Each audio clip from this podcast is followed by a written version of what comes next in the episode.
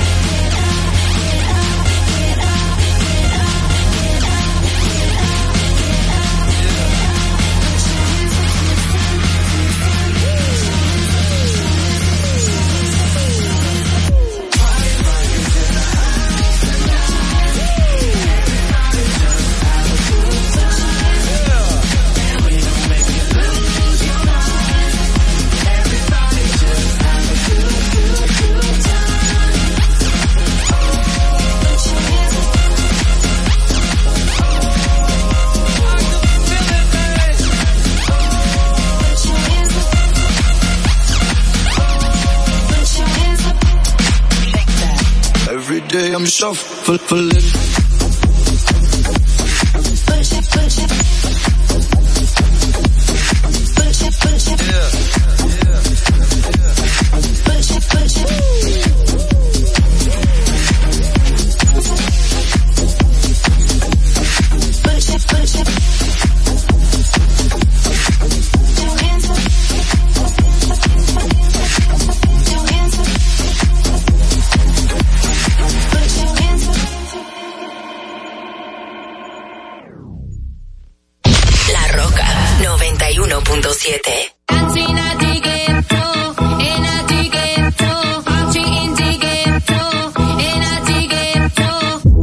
Estos, no sé qué bebió, el vecino no sé qué prendió, a la gente no sé qué le dio, pero todo el mundo está loco, todo el mundo, todo el mundo está loco, todo el mundo rayado del coco, y yo solo sé que montaron.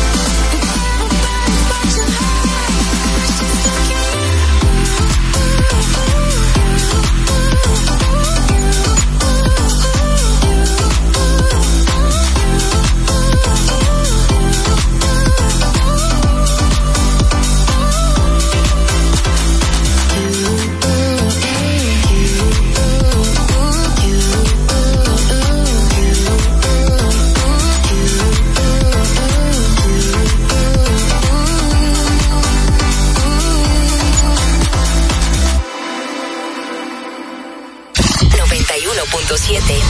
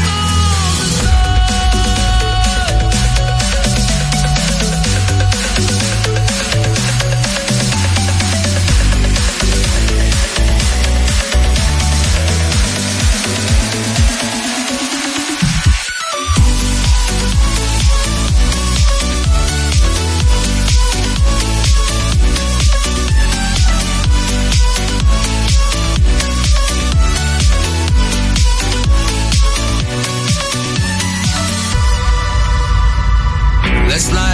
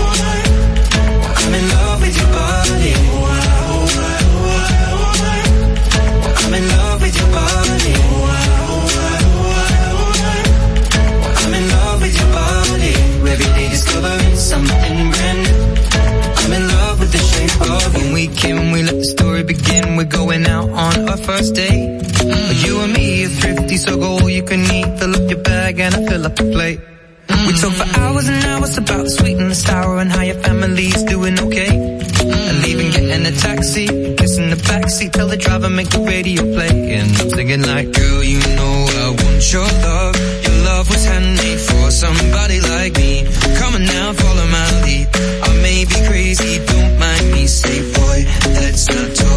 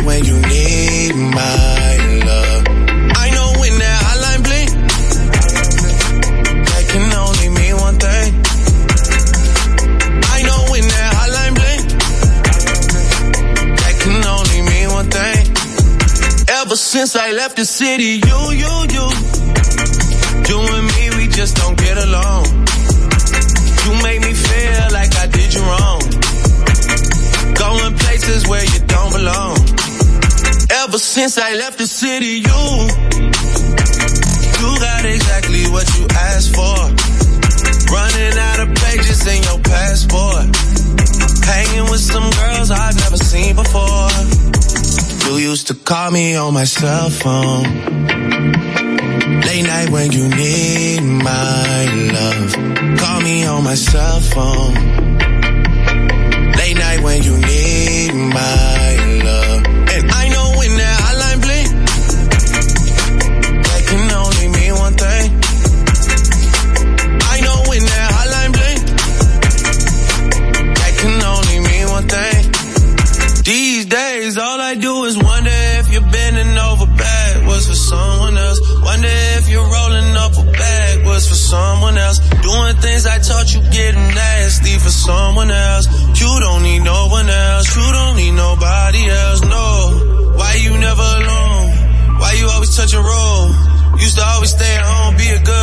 was in the zone. Yeah. You should just be yourself. Right now you're someone else. You used to call me on my cell phone. Late night when you need my love. Call me on my cell phone. Late night when you need my love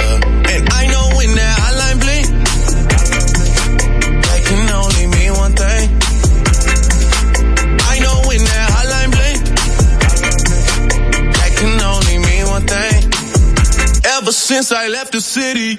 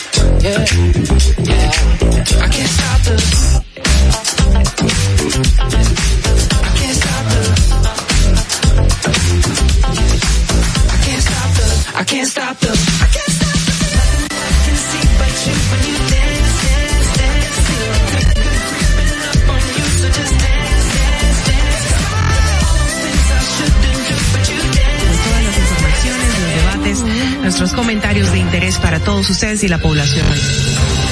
¿Cuál es la necesidad de una madre embarazada? Estar consumiendo alcohol para hacerte sentirla graciosa o para hacer demostrar al otro que tú estás teniendo un nivel de vida igual que las otras. La República Dominicana hacer más para que todos podamos tener asistencia psicológica y psiquiátrica al alcance de nuestras manos, por favor. Eso es muy importante. Lo que sucede es que el IPIQUE, además de que ahora es obligatorio, y reúne tres, tres formularios diferentes. Sí, me parece muy injusto que ustedes, que son cotizantes, que me pagan a mí, porque yo soy empleado de ustedes, porque yo cobro con sus impuestos. Qué bueno que usted lo sabe, ¿eh? me importa tanto tu vida como la mía. Claro, primero me importo yo, porque desde mi bienestar yo podré amarte de forma correcta. Sé que hay tanta gente haciendo comunicación que no debería, que no, no estudió la carrera, que no se preparó para hacerlo. Y entonces, inclusive, llegan a tener renombre y peso y la gente toma como cierto lo que sale de su boca y, y eso es tan delicado. Gracias, señores, por la sintonía, el apoyo y por eso les digo, no se preocupen por su vida, que, coma, que comerán o beberán, ni por su cuerpo, cómo vestirán. ¿No tiene la vida más valor que la comida y el cuerpo más que la ropa? ¡Ja! Distrito Informativo. Dominican Networks presenta Distrito Informativo.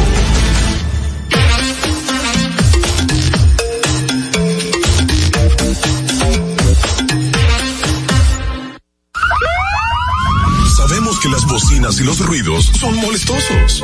Por eso te traemos traemos el Distrito Informativo. Tus mañanas ahora serán más frescas e informadas con el equipo de profesionales más completo de la República Dominicana. Distrito Informativo, de lunes a viernes de 7 a 9 de la mañana por La Roca 917 FM, Vega TV y Dominica Networks. Amigos oyentes, bienvenidos a Distrito Informativo. Yo soy Mauvie Espinosa junto a mi compañera Carla Pimentel. Le estaremos llevando las informaciones, debates y comentarios de interés. Nuestra compañera Ogla eh, se encuentra del día, en el día libre de ella. Estamos de lunes a viernes de 7 a 9 de la mañana a través de la Roca 91.7 FM. Si vas en tu vehículo, llegamos al norte hasta Villa Altagracia, por el sur hasta San Cristóbal y en el este hasta San Pedro de Macorís. Además pueden vernos en vivo en nuestro canal de YouTube Distrito Informativo. Síganos en las redes sociales, Facebook, Twitter, Instagram como arroba Distrito Informativo RD. Síganos en las redes sociales y también llámenos, hagan sus denuncias y comentarios al número de cabina 829-947-9620 y también pueden llamarnos y enviarnos sus notas de voz al WhatsApp 1862 320-0075. Recuerden que pueden continuar viendo esta transmisión en Vega TV y Dominican Networks, así como en los canales 48 de Claro y 52 de Altiz. Escúchenos en Apple Podcast, Google Podcast, iHeartRadio y Spotify. Recuerden que pueden ampliar todas nuestras informaciones en el portal digital distritoinformativord.com. Muy buenos días, Dios es bueno. Carla, ¿cómo estás? Buenos días, casi buenas noches. Está Exacto. súper oscuro. Súper oscuro y tenemos sueñito. Bueno, yo no, pero tú sí. No, ya no, ya se No, me quitó. ya se Sí, quitó. me puse delante de las luces y se me quitó así como Increíble. Mira, Mentira, mira. fueron los ojos de Madeline que hicieron que se me...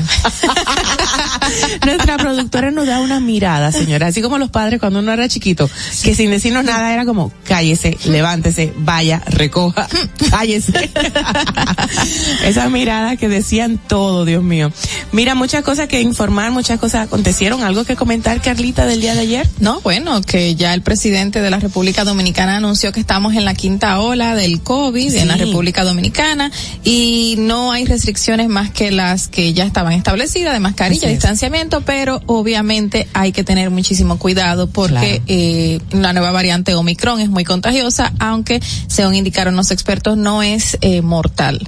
Pero como quiera, muchísimo cuidado y bueno, lo sabemos porque la gente está teniendo ahora mismo una cantidad de filas súper repleto, los laboratorios, las clínicas, hospitales donde se pueden hacer las pruebas eh, para detectar el Así COVID. es, así es. Eh, bueno, como te comentaba en el día de ayer, eh, anunciaba una rueda de prensa que tendría en el Palacio el presidente Abinader junto con The Champs y efectivamente y también otra persona. Eran tres am, instituciones, pero nada, el- eh, efectivamente su anuncio fue más de buenas nuevas para nivelar las pensiones civiles y policiales en 10 mil pesos mensuales. O sea que es un logro y hay que celebrarlo por lo menos para las personas que, que sí lo necesitan, tú sabes. 10 mil Es pesos no es mucho. No es mucho. Ni pero es la mitad de lo que uno Ojalá fueran, mensual. ojalá fueran 100 mil pesos, tú sabes. Sí. Pero de aquí a 70 años esos 100 mil no van a hacer nada. O sea que, eh, nada, por lo menos saludamos la iniciativa Sí, y porque ojalá te- se vayan aumentando. Sí, porque me, ¿cuánto, cuánto ganaban? No sé. Eh, no seguro tengo- menos no de tengo- no algunos cinco dato. mil. Bueno, qué, qué bueno, aunque obviamente 10 mil pesos no es nada, pero, pero qué buena noticia. Dice la información que la iniciativa tendrá un impacto económico para el año 2022 de unos 1.380 millones de pesos. Se impactará en más de 92.627 pensionistas civiles de todo el país. Así lo han ofrecido en las informaciones, pues el mandatario mismo. Una muy buena cantidad de personas. Sí, sí, sí. Bueno, pero nada, eso, con eso saludamos a todos. Gracias por estar en sintonía. Permanezca con nosotros. Re- prepárese para compartir, pues a través de la línea telefónica, WhatsApp, YouTube, cualquier plataforma digital o televisiva radial en la que se encuentre sintonizando. Gracias desde ya. Vamos eh, de inmediato, pues, a nuestras efemérides. Adelante. Para que no se te olvide, en el Distrito Informativo, Dominica Networks presenta Un día como hoy. Un día como hoy, 4 de enero del 2005, muere a los 88 años de edad en Miami don José Rolando Martínez Bonilla, último sobreviviente del grupo que en 1949 llegó al país por Luperó para luchar contra la tiranía de Rafael Trujillo.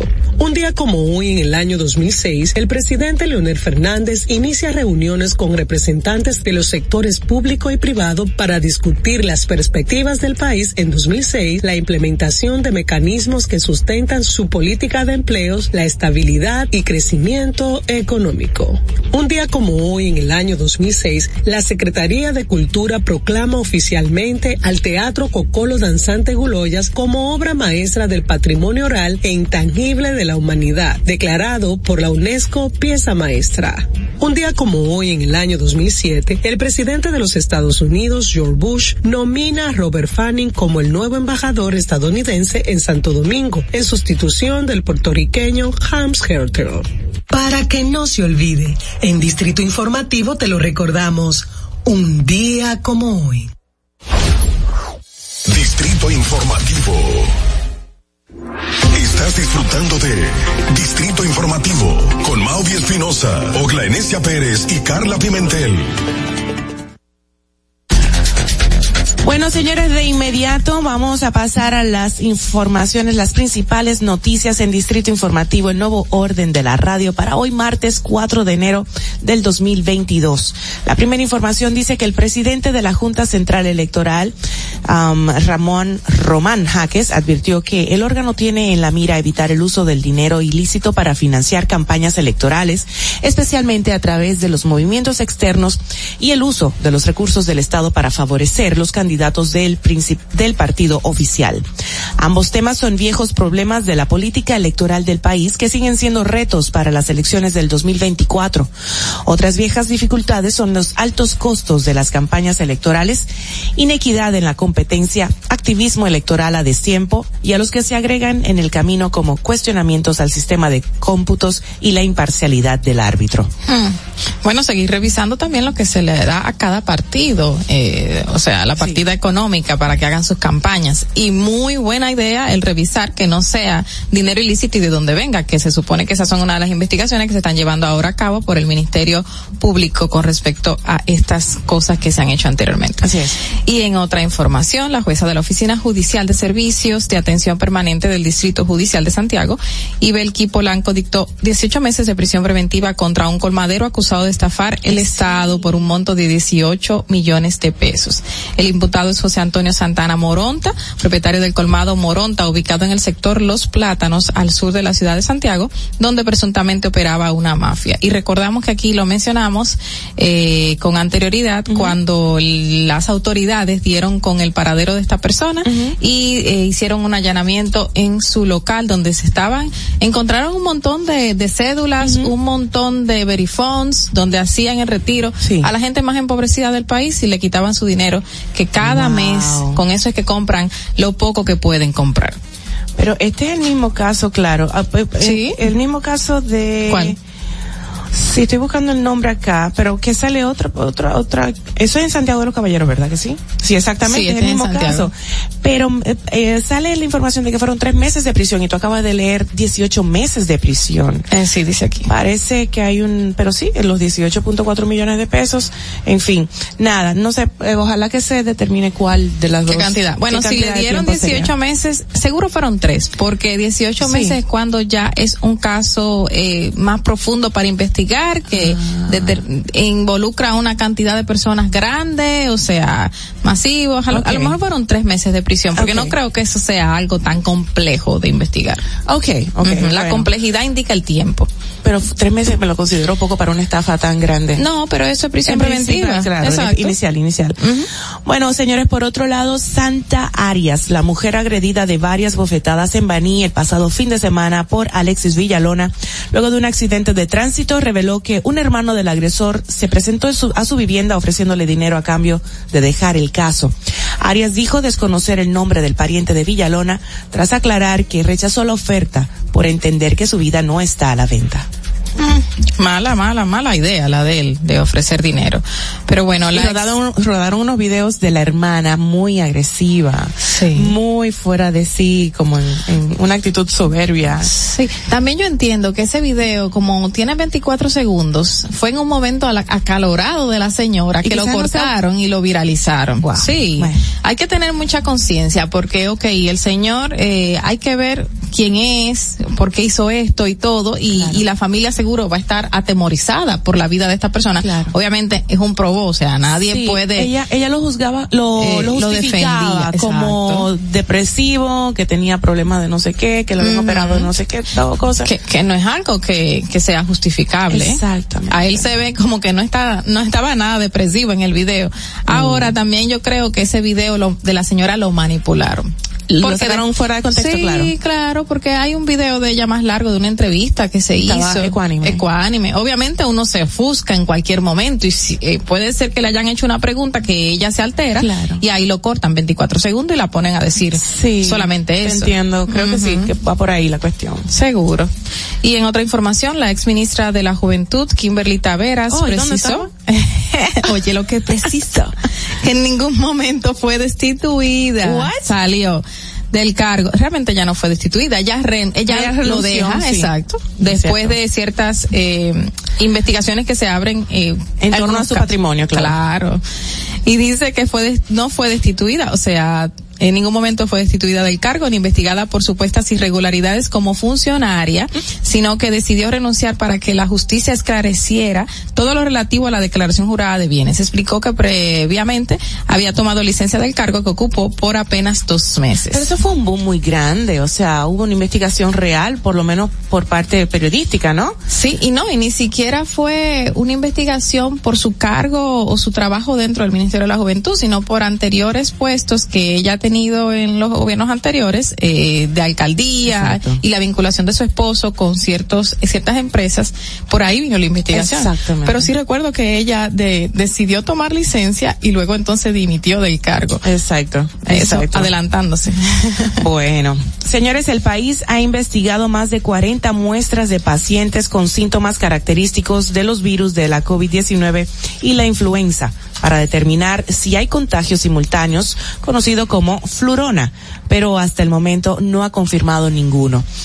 El ex jefe de la Policía Nacional, bueno, en otro orden, Rafael Guillermo Guzmán Fermín demandó por difamación e injuria al conductor del programa Corrupción al Desnudo, Rafael Antonio Guerrero Méndez, que se transmite por la plataforma de YouTube. La querella de acción penal pública a instancia privada fue interpuesta a través de su abogado José Valdés Fernández por el ex jefe policial. Este es el segundo sometimiento que hace un ex general retirado en contra de Rafael Guerrero, ya que el primero fue por el hecho, eh, ya que el primero fue hecho por el pre- expresidente de la Dirección Nacional de Control de Drogas, Rolando Elpidio Rosado Mateo. ok. Qué nombre tan raro para decir rápidamente. Como un trabalengua. Rolando Elpidio Rosado Mateo. Muchas R's y L's. Ay, sí. Y en otra información, el Ministerio de Obras Públicas y Comunicaciones informó que hasta el sábado 8 del presente mes llevará a cabo trabajos de mantenimiento y limpieza en pasos a desnivel, que incluye túneles y elevados en el Gran Santo Domingo. Los cierres serán de manera total y tendrán efectividad a partir de las 10 de la noche hasta las 5 de la mañana del día siguiente. Dice, hoy será, hoy será cerrado el puente Duarte en ambos sentidos, lo mismo que los pasos a desnivel de la avenida 27 de febrero con Ortega y Gasset y con la Máximo Gómez y también el elevado de Expreso Quinto Centenario con San Martín, así como los puentes de Tunti Cáceres y con Peña Valle. A partir de las 10 de la noche, ténganlo en cuenta, ¿eh? ¿Eso, eso es hoy o eso fue ayer? Eh, me llama, te llama, la atención. Sí, me llama la. Si bueno, será hasta el día 8 de este mes, o sea, hasta el sábado Ah, ok. 8, donde se van a mantener todos estos Exacto. elevados y túneles en constante mantenimiento. Perfecto.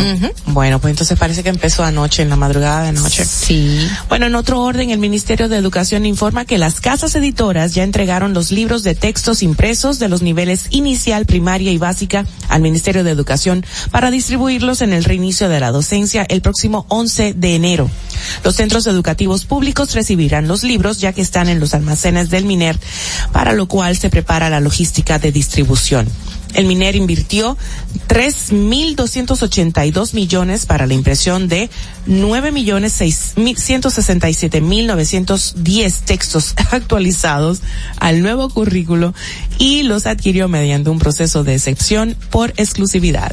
Y es tan tarde porque ya llevamos medio año Ya de lo escolar. saben, ya lo saben. Y mira, esta noticia yo la leí anoche A ver. y me llamó muchísimo la atención. A ver. Insólito, los hermanos Bon- Bogdanov, los gemelos más famosos de Francia, conocidos por haber lanzado el primer programa televisivo de ciencia ficción en el país, fallecieron con seis días Oh. de diferencia tras la muerte de Igor, quien tenía 72 años de edad, Oh, wow. quien falleció primero. Los dos fueron ingresados el 15 de diciembre en el hospital Georges eh, Pom- Pompidou de París y el primero, Grinca, murió el pasado 28 de diciembre, según se informó por COVID. El- según las informaciones dadas en el medio eh, que estaba leyendo internacional, eh, le- no estaban vacunados ninguno de los dos, no por ser antivacunas, según especificaron, sino por el hecho de que ellos se encontraban en, se encontraban con un organismo fuerte, según decían, y no necesitaban esa vacuna. Oh, wow. Entonces los dos, eh, entonces se contagiaron de COVID y uno fallece una fecha el año pasado y el otro fallece seis, Seis días, después. Ay, qué pena. Sí. Tú sabes que me llama la atención esto de las diferencias en tiempo porque precisamente en California unos gemelos nacieron con solo 15 minutos de diferencias, pero en años diferentes. Ya que uno de ellos nació minutos antes de la medianoche del 2021 Ajá. y en la víspera de año no, mientras que el otro nació en los primeros segundos del 2022. Esto fue, repito, en California. La madre se llama Fátima Madrigal, que dio a luz al bebé Alfredo Antonio Trujillo a las 11 y 45 de la noche del sábado, según anunció el mismo Centro Médico Natividad. Y bueno, de acuerdo a una crónica de un periódico muy famoso, a solo 15 minutos después, pues la hermana de Alfredo, Aileen Yolanda Trujillo nació exactamente a la medianoche del nuevo año. ¿Qué significará eso para los, los creyentes de, um, los cabalistas, los, no sé cuál sería la disciplina espiritual, eh, ah, que creen la hora, el nacimiento, el día, los ascendentes, astrólogos sería, astrología. Sí, astrología. Pero eh, específicamente eso, que nazca uno un año y el otro otro año. No, pero a la medianoche. implica- Exacto, a la exacto, medianoche. eh, Aileen va a tener que tener como una carta astral, creo que, que se le llama eso. Súper loca, pero bueno, nada, qué bueno que hay cosas así. Me imagino que habrá más casos en el mundo que no se reportan, pero. Exacto. Pero nada, ¿qué, ah, ¿tú te recuerdas a qué hora tú naciste? Claro, yo nací a las 5 y 10 de la mañana, un miércoles. Digo ya a las 5 y 10, fue como a las 5 y 10, Sí. 5 y 15. Yo sé que fue en la mañana, según me indica mi madre. Ok. Y fue un miércoles. Ah, Ujú. yo nací ¿Y un viernes a las siete, creo que fue a las siete en punto de la mañana. Siete en puntito. Siete en punto. Pero mi día favorito es, ¿cuál, ¿qué día es tu favorito? Mira, eh, regularmente eran los miércoles, ahora son los viernes. ahora son los viernes, todo, todo por, por, por la adultez. Pero sí, los miércoles son mis Los días viernes. favoritos. Sí, como que, como que los miércoles todavía siguen siendo Ok, soy yo ok, la ok, ok. Ok, a mí, para mí son los domingos. Si ¿Por desde niña, no sé, como que hay un sol diferente los domingos, un ambiente diferente. Es chévere, los domingos son chéveres, días familiares. Siempre amanece lindo los domingos, fíjate. Sí. Nunca amanece lloviendo ni nada, es muy Sí, raro. no, hay domingos que amanecen lloviendo. Ah, ponte el celular en este año, para que lleves la cuenta. Me voy a fijar cada domingo. Voy a acordar de Maui en la mañana. Ay, tan bella. Mira, por aquí me están escribiendo que dice, espérate, déjame ver. Ajá. Ah, me están escribiendo algo. Significa que nació 15 minutos después, exactamente, los bebos. Eso debe de pasar a cada rato, exactamente. Por cierto, perfecto. No, no, no. Chévere. Bueno, señores, nada, vámonos a, a- vamos a felicitar a Ogla, a excusarla. A comentario, claro, ¿Y no por qué está vamos a felicitar a alguien? No, no, no, era, Ah, ya. yo entendí mal. Respira, respira, tranquilita, así nomás. Como es que dice un video que se ha viralizado en, en Instagram. Bueno, señores, nada, vamos hasta aquí las informaciones para el día de hoy, las informaciones principales para el día de hoy. Vamos a pasar de inmediato con el comentario de nuestra compañera Carla. En el Distrito Informativo te presentamos el comentario de la periodista Carla Pimentel.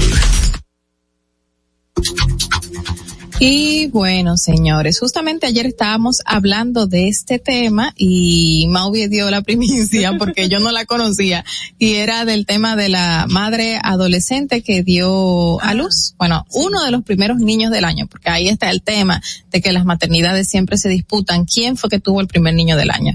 Bueno, hubo tres primeros eh, niños del año 2022, dos de madres eh, adultas y uno de una madre adolescente de apenas eh, 14 años de edad según la información dada por los medios de comunicación. Y por ahí entra de que se vuelve a desatar el tema de las madres adolescentes en la República Dominicana y co ¿Qué consecuencia trae consigo esto para una población tan, tan vulnerable y tan importante como es la mujer?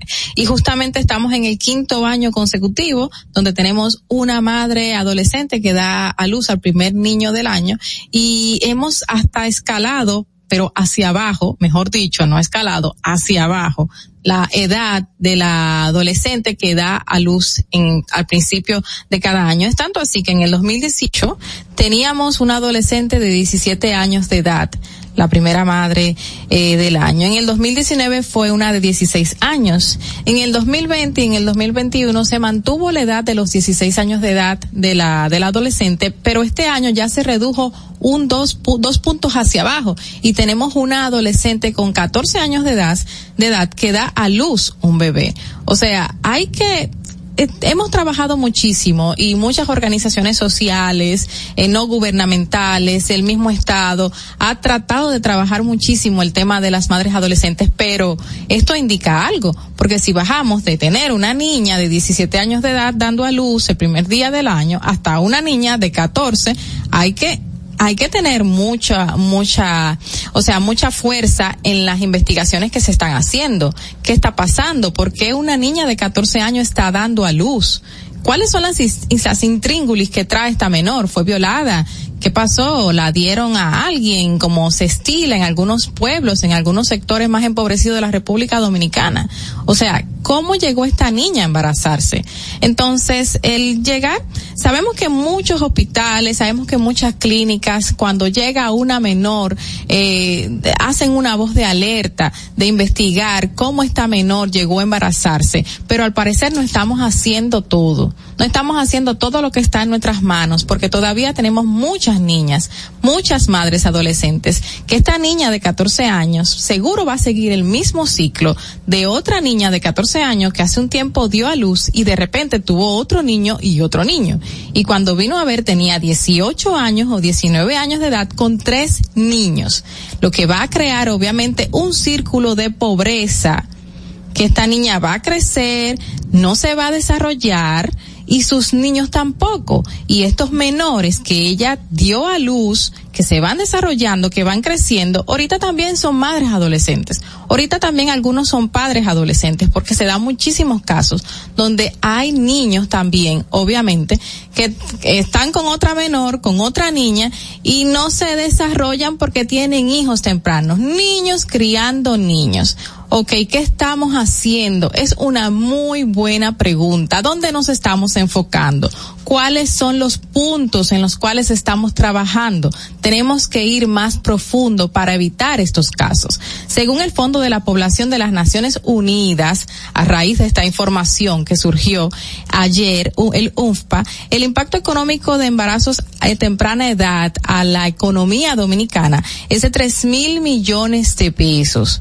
O sea, tres mil millones de pesos. ¿Por qué? Porque estamos desarrollando más pobreza con estos menores que tienen menores, que tienen hijos temprano. Estudio de consecuencias socioeconómicas, según se llama este estudio, valga la redundancia, del embarazo en adolescente en la República Dominicana del 2021, de este año, donde indica que la pobreza sigue avanzando, alcanzando a nuestras madres, alcanzando a nuestras madres adolescentes y alcanzando a nuestros niños. La pobreza sigue en aumento, está impactando la economía y nuestras mujeres obviamente no van a crecer, no se van a desarrollar, no van a ser entes productivos. ¿Por qué? Porque están teniendo niños a temprana edad. Y lamentablemente, por más que queramos parar los matrimonios infantiles, por más que queramos parar las uniones tempranas, estas niñas son las más afectadas y continúan. Así que hay que seguir investigando, hay que seguir indagando dónde están estas niñas y quiénes las están embarazando. Fernando, vamos contigo. Distrito Informativo. Así es, Carla. Es muy lamentable esta situación del embarazo en adolescentes en nuestro país, en la región completa, pero en nuestro país, que es lo que nos compete directamente, inmediatamente. Eh, es un es un problema de educación, un problema de económico, gubernamental, para llevar una concienciación, tú sabes, también más directa, un problema de hogar, un problema de violencia intrafamiliar, eh, de descuido, de, de todo, de, de todo, porque se da que el vecinito, que el amiguito, que el primito, que el tío, tú sabes, o sea, cualquier persona puede tomar eh, autoridad sobre una menor y lamentablemente su cuerpo, su mente no están preparados para asumir esa responsabilidad. Sí, o que Como tú dices, una niña asumiendo otro niño, imposible. Claro, o que una madre diga, bueno, eh, este señor que le lleva 15, 20 años a mi niña la puede mantener mejor o nos puede traer econo- una mejor economía en el hogar, nos puede traer, eh, yo qué sé, dinero, comprar cosas y básicamente eso es una venta. Así es. Eso es una venta porque usted está dando su niña a cambio de algo y eso es vender y eso es un delito, eso es, tráfico. Eh, la- eso viene de la, de la sociedad patria- patriarcal, lamentablemente. donde se asume que el hombre debe de, de total, bueno, el, el hombre asume esa responsabilidad como tal, pero, pero vender una hija para una mejoría económica es como demasiado. Eh, nada, lamentablemente, el adolescente, cualquier adolescente no está preparada, como dije antes, ni física ni mentalmente para, para asumir esa responsabilidad. Ojalá que los, no leí, no leí, eh, Madeline. Ojalá que el gobierno pueda hacer algo, qué sé yo, más, más radical en cuestión de llevar más conciencia.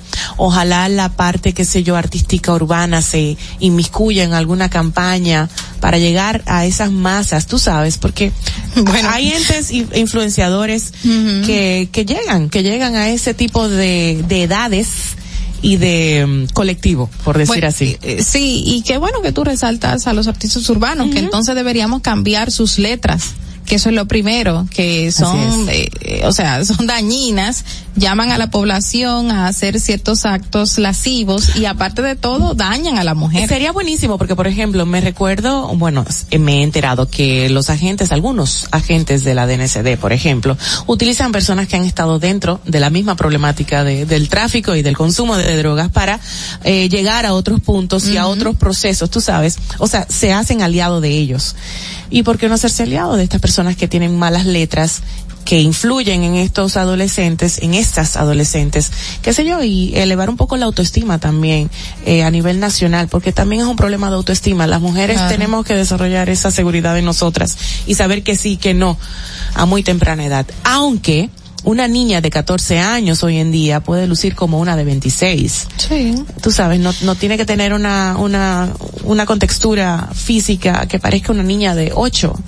Pero bueno, nada, 14 años me refiero por el tema que trajimos a colación, el ejemplo. Sí, y lamentablemente está el tema de que muchos hombres creen que porque cierta niña tiene cierta contextura física, estructura de cuerpo, ya es una mujer. No, señores, por más que ustedes las vean grandes, eh, son niñas. Así es. Yo Tienen tenía- 14 y 15 años. Yo a los edad. 13 años ya yo era una tajalana, tú sabes, de 5'9", y tenía ya todo el contorno, o sea, yo estaba bien, bastante altita, bastante desarrollada, y me imagino que hay muchísimas así, pero no es el averaje. No, claro. Entiendo que no es el averaje tampoco. No, en, en la actualidad yo creo que sí, pero eh, esto no quita. Y independientemente de que usted se vaya a llevar a su hija, a la niña a la casa y que yo me la llevo, yo me hago cargo, eso es violación. Así es. Y los padres no no hacen nada para someter a esta persona que embaraza a esa niña, porque muchas veces eh, tienen ciertos privilegios o beneficios por esto, pero algunos tratan de hacerlo. Algunos tratan de hacerlo porque no están de acuerdo. Hemos visto casos y las autoridades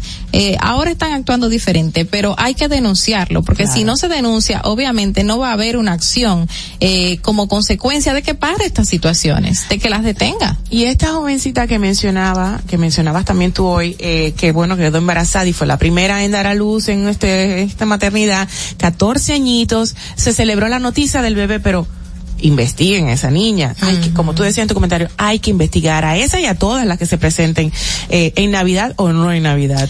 El embarazo eh, adolescente es una es una problemática compleja en nuestro país eh, y lamentablemente tiene que seguir teniendo prioridad en nuestra agenda nacional. Señores, nosotros estamos súper contentos porque, bueno, tristes y contentos. Es como bittersweet, así como que agridulce, porque nuestra compañera Ogla no está con nosotros, pero al mismo tiempo sí lo está, porque está en sintonía remotamente y bueno, esperemos que se encuentre súper bien. Ella, Ah, ella va a ella hacer su va a hacer su comentario. comentario. Ay, pero una niña muy responsable. Vamos a presentar entonces a nuestra compañera Ogla formalmente para darle paso con su comentario. En el Distrito Informativo te presentamos el comentario de la periodista Ogla Enesia Pérez. Buenos días, chicas, buenos días. Estamos otra vez con la virtualidad, ¿eh? Miren, eh, Carla y yo estamos un poco coincidiendo en el comentario para el día de hoy, sobre todo trayendo a colación lo que es eh, la adolescencia como tal. Y en el día de ayer salió una información que fue publicada en los medios de comunicación referente a las uniones tempranas. Ustedes recuerdan que en República Dominicana el año pasado se promulgó la ley 1-21, que es la que elimina de toda nuestra legislatura aquello que tenga que ver con, la con las uniones tempranas, sobre todo de, de niñas. Em, con ya sea un adolescente de igual edad o con una persona mayor, porque, porque también se daba eh, que con autorización del padre o de la madre o de los tutores, una menor podía eh, unirse a temprana edad. Y eso representó una, una buena medida porque todos nos pusimos a una en lo que siempre tratamos con relación al matrimonio infantil. Sin embargo, eh, uno de los retos que tenemos todavía tiene que ver con las uniones tempranas. Las uniones tempranas que representan eh, el, el mayor número de, de, de casos o situaciones que se dan con las adolescentes eh, eh, en República Dominicana y en el mundo. Y ayer hacía, se publicó un informe de la CEPAL, no ayer, pero sí los medios de comunicación daban cuenta de un informe de la CEPAL en el día de ayer, donde dice que las menores casadas o unidas en República Dominicana hacen ocho veces más trabajo domésticos que sus pares varones. Y eso es algo que eh, es también la otra parte, vamos a decirlo así, como la otra cara de la moneda, que muchas veces eh, no, no, no nos fijábamos o no es que no nos fijábamos, usualmente no es lo que se se le presta atención. Se habla mucho y hablamos sobre todo el tema del embarazo en la adolescente, eh, de cómo esto implica el círculo de la pobreza y este tipo de cuestiones, pero a veces tampoco se toma en cuenta el tema de eh, el, trabajo en el hogar. Y en el caso de las adolescentes, cuando una adolescente, ya sea que se case legalmente, pero la mayoría de casos son uniones tempranas, cuando se unen eh, tempranamente, tempranamente con una pareja, casi siempre se van a la casa del, pa- del- de la madre del joven. Cuando, cuando esto ocurre, se va a la casa de la madre del joven o están viviendo junto con un familiar de ese joven, muy, muy difícilmente lo hacen en la casa de sus propios pa del padre de, de la mujer. ¿Y eso qué implica? Que esa muchacha tiene que hacer eh, el triple de trabajo. Si no había o si, si no tenía empleada doméstica en la casa de, de ese varón donde está esa, esa chica, cuando ella llega ahí, ella prácticamente es la encargada de la de doméstica de esa casa. Todo tiene que hacerlo ella, limpiar, cocinar, todo, todo. No tiene derecho siquiera a respirar porque se, se le siente como una mujer, una persona vaga que no hace nada y eso le implica que tiene que estar haciendo ese trabajo, ese trabajo como tal eh, y asumir la responsabilidad de, de mujer con su pareja. Y el estudio refleja que eh, los hombres solamente dedican cuatro, cuatro, cuatro horas a- al trabajo doméstico. O, al trabajo en el hogar, eh, eh, esa carga que implicaría, o sea, contrario a ella, pero ella lo hace, o sea, 36.6 horas de trabajo, es decir, más de, de, las horas que tiene el día, vamos va, por, por citar un ejemplo, porque el día tiene 24 horas, pero estamos hablando de que eh, para este caso, cuando, cuando estamos viendo lo de las uniones tempranas o matrimonios, las mujeres dedican ese, ese tipo de hora, eh, esa cantidad de hora. Y por eso nosotros hacemos siempre el llamado y, y vale siempre promulgar o- y propulsar de que no tengamos uniones tempranas, no lo tengamos. ¿Por qué? Porque esto va en detrimento de, de, la niña, va en detrimento de, de su bienestar económico, no tiene formación, dejan la escuela por lo regular, casi siempre dejan, abandonan la, la, la escuela, quedan entonces embarazadas porque ahí también viene el tema del embarazo en adolescentes. Son víctimas de abuso y recuerdo que el año pasado cuando o el año antepasado, cuando ah, escribía una historia referente a una adolescente que se casó con otra persona, eh, o se unió con otra persona mayor que ella, comentaba los abusos que era, que, que recibía de parte de esa, de esa otra, de, de esa pareja. Pero también pasa el tema de que esa adolescente tiene una pareja, luego por X o por Y razón se separa de esa pareja, vuelve aún siendo adolescente, se une con otra persona más y va a un círculo que a veces antes de los 18 o los 20 años esa persona ya ha pasado dos o tres relaciones y con el agravante de que ha quedado embarazada no de uno, puede ser de esa otra pareja e incluso las tres. Entonces, el tema de embarazo eh, el tema de las uniones tempranas es algo que, en República Dominicana debemos eh, reiterar, no conformarnos con la ley que se promulgó, no conformarnos de que ya está legalmente prohibido, sino eh, enfocarnos a trabajar porque la afectación, la afectación, señores, eh, va mucho más, más allá de lo que podemos ver y se prolonga en el tiempo. Así que procuremos eliminar completamente y usted sea parte y denuncie cuando haya casos de un adolescente o de un adolescente que se haya unido tempranamente y cuando la persona sobrepase los cinco años de edad, que es el marco de ley establecido que se califica como abuso sexual a partir de los cinco años de edad que le lleve la otra persona a la adolescencia adolescente o al adolescente varón. Fernando. Distrito Informativo. Gracias, Ogla. Esperamos que te encuentres súper bien. Gracias por tu comentario, también muy acertado. Recordamos que el año pasado para esta fecha, el 6 de enero del 2021, por ahí ya se hizo público que, bueno, el gobierno de esta gestión, Luis Abinader, eh, del PRM, pues um, abolieron, eliminaron este esta locura. Uh -huh. La ley número uno, guion 21, en su artículo 1, establece ya que tiene por objeto prohibir que las personas menores de 18 años de edad contraigan matrimonio mediante la modificación y derogación de varias disposiciones del Código Civil de la ley número 659. Y nada, eh, esto todo el mundo, el país entero celebró, eh, un, recuerdo eso. Un triunfo porque muchísimos congresistas anteriores habían luchado para esto eh, y luego entonces se logra pero lamentablemente la, los matrimonios eh, de menores de edad no sí. son los más comunes, sino las uniones tempranas. Las uniones, exacto. Que obviamente está el hecho de que yo me llevo a mi muchacha, por ejemplo, y eso es lo que dicen, y ya eh, ahí cometen este delito, es porque es un delito. Un abuso de violencia claro, total. Totalmente. Gracias, Ogla, por tu comentario de nuevo. Nosotros tenemos que hacer una pausa y volvemos de inmediato ya con nuestro primer invitado del día aquí en Distrito Informativo. Atentos, no te muevas de ahí. El breve más contenido en tu distrito informativo. Ahí mismito donde estás. O tal vez aquí, recostado bajo una mata de coco. O en la arena tomando el sol. O dentro del agua, no muy al fondo. O simplemente caminando por la orilla. Ahí mismo, abre tu nueva cuenta móvil BH de León. 100% digital y sin costo. La creas en minutos con cero pesos desde Móvil Banking Personal. Ábrela donde quieras. Solo necesitas tu celular. Banco BH de León. Si deseas tener acceso a todo lo que pasa en República Dominicana, debes obtener Dominican Networks. Es el primer sistema de cable dominicano para los dominicanos en el exterior. Aquí podrás disfrutar de todos los canales de televisión de República Dominicana, noticias, deportes, música, farándula y entretenimiento 24/7. Solo debes descargar nuestra aplicación en Roku, Amazon y Apple TV. E inmediatamente vas a disfrutar de todo el contenido de República Dominicana. Dominican Networks.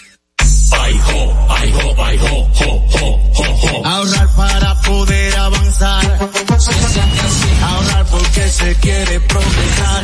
Se siente así. Ahorrar para tranquilo yo estar. Se siente así y así. Qué bien se siente ahorrar. Con el cero de oro de APAP. Que con 500 pesos tú podrás ganar. Ahorrar se siente muy cool. Y cuando ganas, mucho mejor. Cero de oro apartamentos y cientos de miles de pesos en premios. Cero de oro de APAP, el premio de ahorrar. La República Dominicana había perdido la confianza en nuestras instituciones. Por los dominicanos y dominicanas, esta administración ha asumido el compromiso de abrir las puertas de la transparencia, de la integridad y del control. Es por eso que la Contraloría General de la República Dominicana ha implementado nuevos controles para llevar eficiencia y garantizar la buena ejecución de los fondos públicos. Conoce más en www.contraloría.gov.do. Gobierno de la República Dominicana. En Banreservas hemos apoyado por 80 años la voluntad del talento dominicano, identificándonos con sus más importantes iniciativas, para que quienes nos representan siempre puedan mostrar lo mejor de nosotros.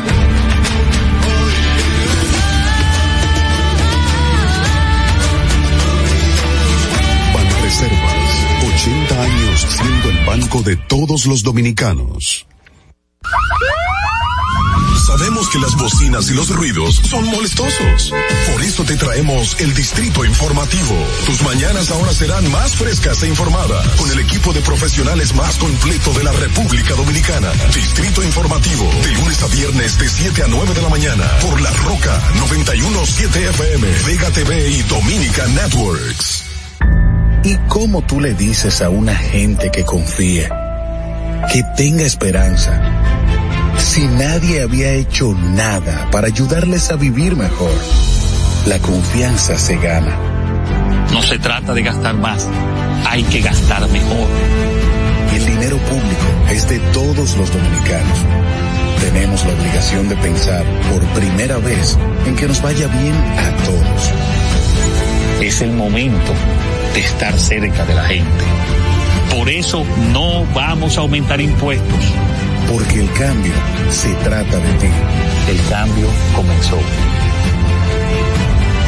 Gobierno de la República Dominicana. ¿Viste qué rápido? Ya regresamos a tu Distrito Informativo. La hora estilar ha llegado. Por eso te traemos la entrevista del día en tu Distrito Informativo. Así es con nosotros una persona que distinguimos muchísimo y es un honor recibirle en esta mañana aquí en Distrito Informativo. Miembro de Participación Ciudadana, el señor Cándido Mercedes. Muy buenos días. Muy buenos días. Un grato honor tenerlo aquí para nosotros. Nos comentaba fuera del aire que se despierta tempranito. Si se puede colocar esto acá arriba, no importa. Sería mejor porque se le quedarían Así. aquí esto, el cintillo. ¿Para Ponerlo aquí arriba del, del, del- Ahí. perfectamente, para que no esté incómodo. Usted nos comentaba que usted se despierta temprano, o sea que no ha sido un esfuerzo venir hasta acá. No, no, no. No. Para nada. Perfecto. Señor Cándido, eh, bueno, el otro día teníamos aquí a un artista eh, muy conocido que nos manifestaba de que la situación que está viviendo la República Dominicana con los eh, las investigaciones judiciales que se están llevando a cabo, eh, de alguna manera u otra trae, tran- traen tranquilidad, pero no es, no ha copado todo lo que espera el dominicano. Según él indica, se están quedando a mediados de camino las investigaciones o las acciones. ¿Cómo está la situación judicial actualmente con el tema corrupción en la República Dominicana? Fíjate, uno de los elementos a resaltar de ustedes, los dominicanos y dominicanas, es que han desarrollado la cultura de la quejedumbre. y se enfocan más, por ejemplo, hay gente que tú y yo tenemos 98 puntos en común o 99, pero todo el que nos ve nos ve discutiendo por el punto que nos falta. Y eso es negativo. Mira, nosotros estamos viviendo una etapa súper interesante que yo que tengo 68 años no la había visto. ¿Qué ocurría en la sociedad dominicana? Nosotros estamos viviendo una sociedad transida. ¿Qué significa eso? Una sociedad sumamente inmoral. Wow. Una sociedad caracterizada por la cleptocracia. ¿Qué es la cleptocracia? Es la, la democracia corrompida. ¿Y por qué? Porque aquí los políticos hicieron de la política lo que se llama plutocracia. El dinero lo es todo. No es tu competencia, tu seriedad, tu honestidad. Es quién tiene más dinero para llevarlo a candidato a diputado a senador. Fíjate que aquí hay una crisis de representación. Tú encuentras 10 o 20 personas políticos, bien, con pasión, con compromiso, con dignidad y honor, más la competencia. Yo me doy un tiro para decirte eso. De, los 222 que hay. O, o sea, que los dedos de la mano se quedan cortos. O, o Hay- sea, hay una crisis de representación. Entonces, la sociedad dominicana, que el gran desafío de Leonel Fernández, un- un- una persona con brillante, porque si digo que no es brillante, no me respeto a mí mismo. ¿Mm? Es uno de los políticos más aventajados en términos cognitivos, en términos de conocimiento. Pero no basta. Decía Simón Bolívar que el talento sin probidad es un azote. Entonces, ¿cuál era el gran desafío de esa generación mía? El gran desafío, más allá del crecimiento de la economía, había un gran desafío, que era una mejor distribución de la riqueza y disminuir la pobreza significativamente. Eso se quedó en signo de interrogación. Pero el gran desafío de Leonel Fernández como generación y de, y de ese señor llamado Danilo Medina era la construcción de un verdadero Estado de Derecho la construcción de el baluarte de el respeto a las instituciones y el imperio de la ley. ¿Eso se hizo? No. Cada presidente tiene un desafío de su época. Por ejemplo, Juan Bosch dijo, en mi gobierno no perecerá la libertad. Y no pereció. Pero Dama, solamente duró siete meses. Pero está ahí en la historia. Claro. Ok. Luego vino don Antonio Guzmán para decirte algo y dijo, mi gobierno es el retorno de los exiliados y la libertad de los presos políticos y la despolitización de la Fuerza Armada. ¿Lo consiguió? Sí. Hable, hable acá. Pero fíjese que él, desde el punto de vista económico, no fue un buen gobierno. Y así te voy diciendo. Por ejemplo, Jorge Blanco dijo democracia económica ¿Por y qué no fue un buen gobierno? Cuando yo he oído como que sí. Antonio Guzmán, usted dijo. No, no. Mira, yo dije, ¿cuál era su gran desafío? Y él lo dijo. La libertad de los presos políticos y el retorno de los exiliados. ¿Lo Perfecto. consiguió? Sí. Más allá de lo que hubiese hecho bueno o malo, nosotros no lo tomamos en cuenta porque cumplió su desafío histórico. Cada gobernante tiene un desafío. Por ejemplo, Leonel Danilo Medina, la historia lo va, ya lo tiene condenado. ¿Cuál es el desafío de Ed Abinader ahora mismo? El gran desafío de Abinader es que más allá de que resuelve el problema de la pandemia, como lo están resolviendo. Sí. Fíjate que nosotros podemos darnos el lujo de, yo me voy a vacunar desde que tenga seis meses o voy a revisar la tarjetica. La cuarta. La cuarta. Hay países que no hay ni 5% de vacunados. Así es. Fíjate que hay una cantidad de gente que le está dando el virus o el flurora, la combinación de la gripe. Flurona, flurona. Y sin embargo en su casa. Sí. Cuatro o cinco días y ya. Aquí lo- el, el gran desafío es el ausentismo laboral, pero no ya. Sería la justicia. Camaús. Sería el desafío de la justicia, aparte de la, pan- de la Ahí voy. pandemia. No, no. La pandemia es que tiene que asumirlo, Claro. porque es coyuntural, Claro. está impuesto. También la recuperación económica, y lo han hecho También, muy bien. claro. El gran desafío es La corrupción. el problema de la corrupción y de la, justicia, la justicia. Así es. ¿Cómo lo hizo? A través del Ministerio Público, porque todavía no podemos hablar bien de la justicia. Estamos hablando bien del Ministerio Público, que es una parte de la justicia. ¿Me entiendes? Ok, ok. Entonces ahora viene la justicia. Ahora, ¿qué ocurre? Que estamos en una etapa interesante. Acuérdense, una sociedad transida caracterizada por la corrupción, pero al mismo tiempo una sociedad en transición. Señores, estamos frente a lo que se llama tolerancia cero a la impunidad. Lo que la ONU ahora va a reconocer que en el 2022 la ONU acaba de reconocer que debe ser la lucha contra la corrupción. Ya República Dominicana comenzó en el, en el 2021. Sí. Entonces, ¿qué ocurre? Fíjense que hay 16 funcionarios que han sido desvinculados del gobierno de Abinader. ¿Qué ocurría antes? Ocurría que Leonel Fernández o Danilo Medina sabía que Cándido Mercedes robó y me quitaba, pero no me conducían a la justicia porque yo era miembro del PLD. Entonces la corrupción sociológicamente, desde la sociología política, la corrupción, la impunidad y el clientelismo se convirtieron en la plataforma de políticas públicas para la hegemonía del PLD. Lo normalizaron. Lo normalizaron. Construyeron una. E entonces hicieron algo nefasto para una sociedad.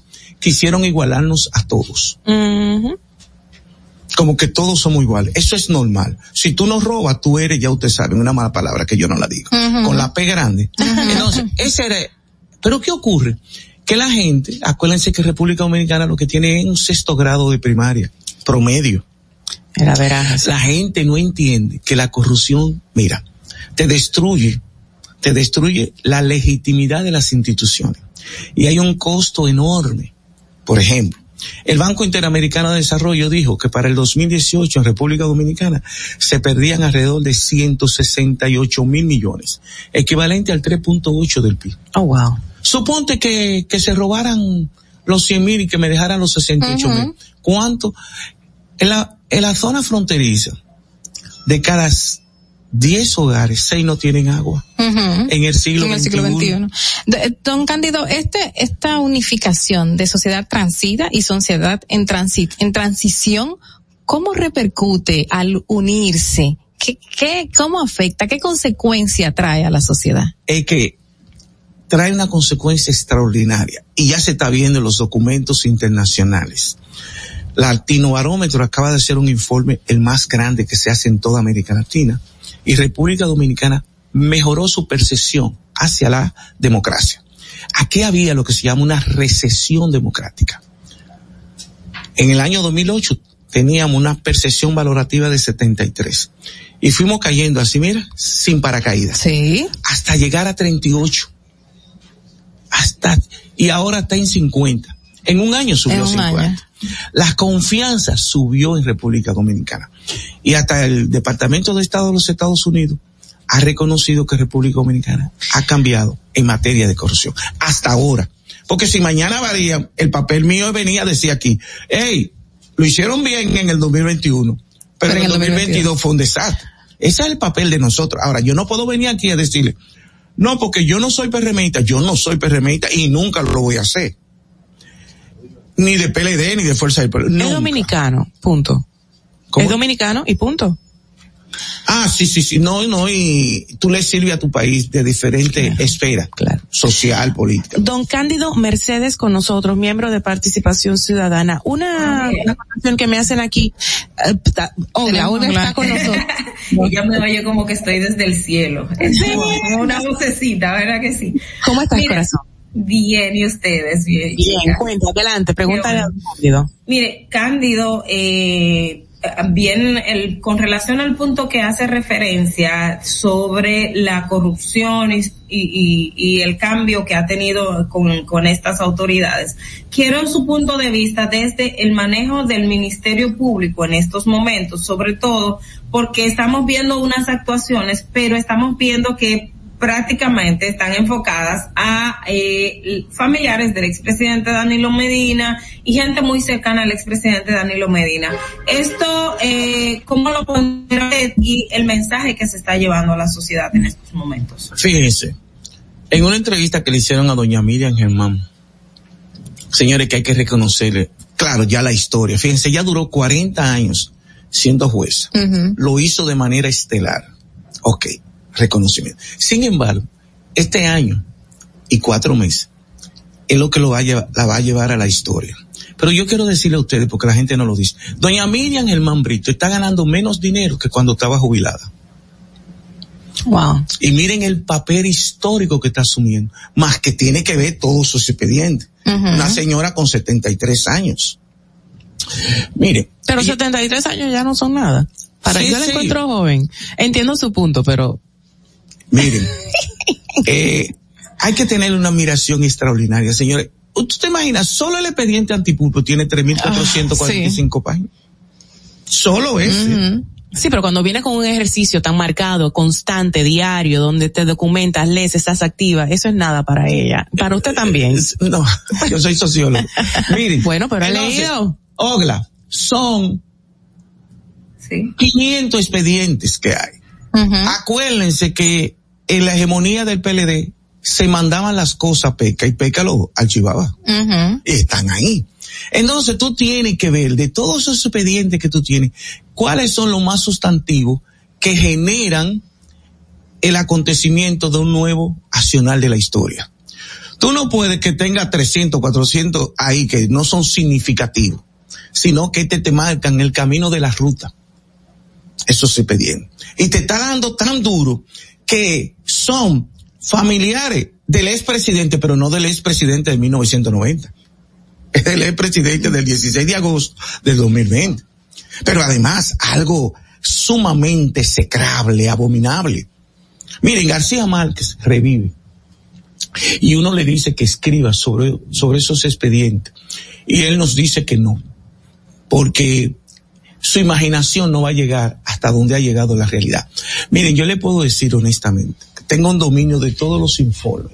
Miren, Banco Interamericano de Desarrollo dijo que se perdían 168 mil millones en corrupción y dispendio. Banco Mundial 154 mil. Oxfam 141 mil.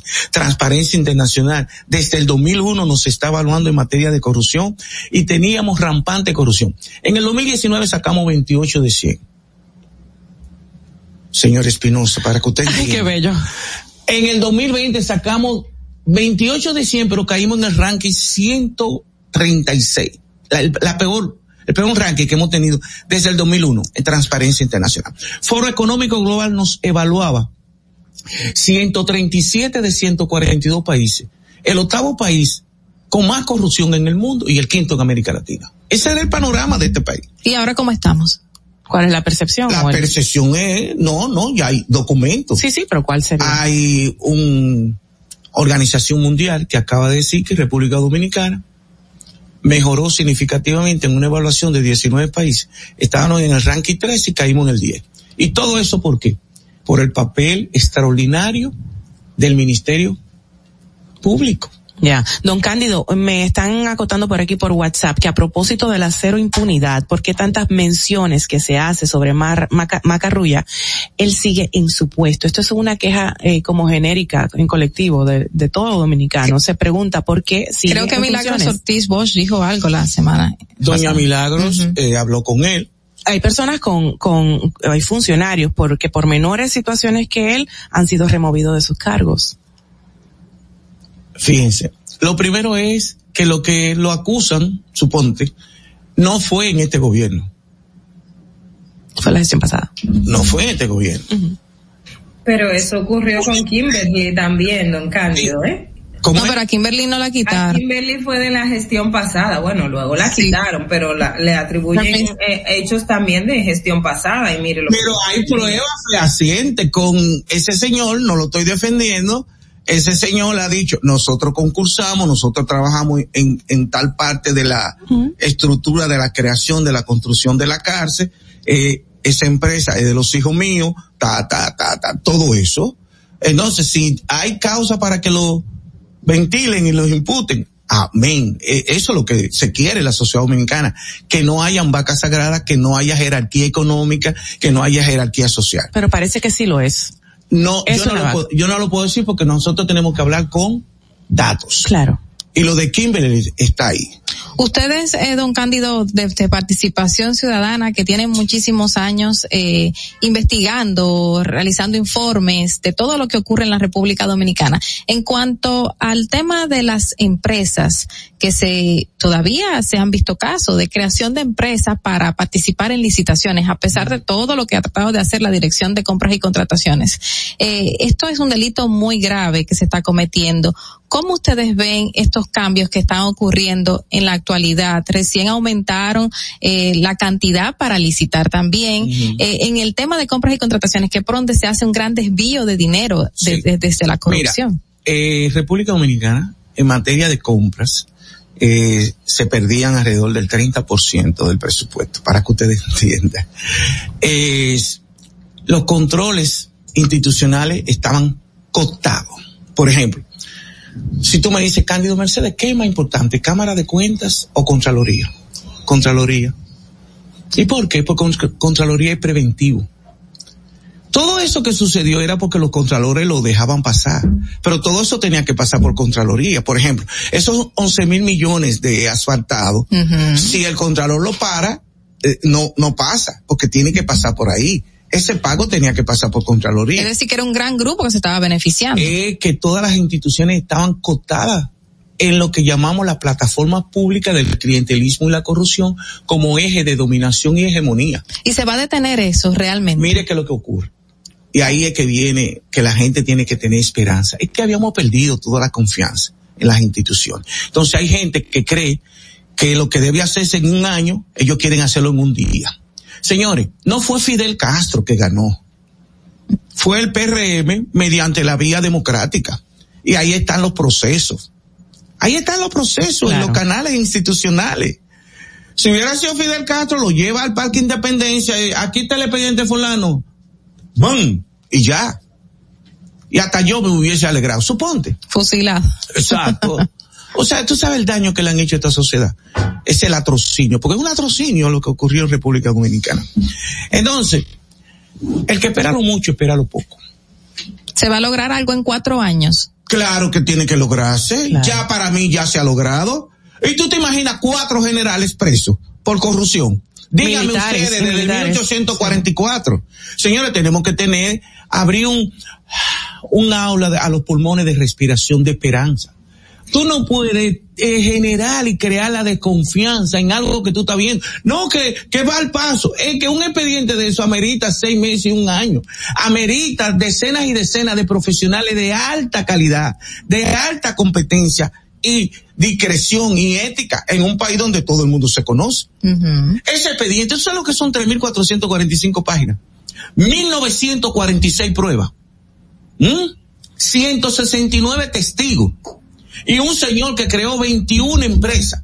El latrocinio era tan grande que, oye, le voy a dar el don de la duda ahora. Para que ustedes vean que no hay nada personal con nadie. Ay, no, yo no quiero ese don, no.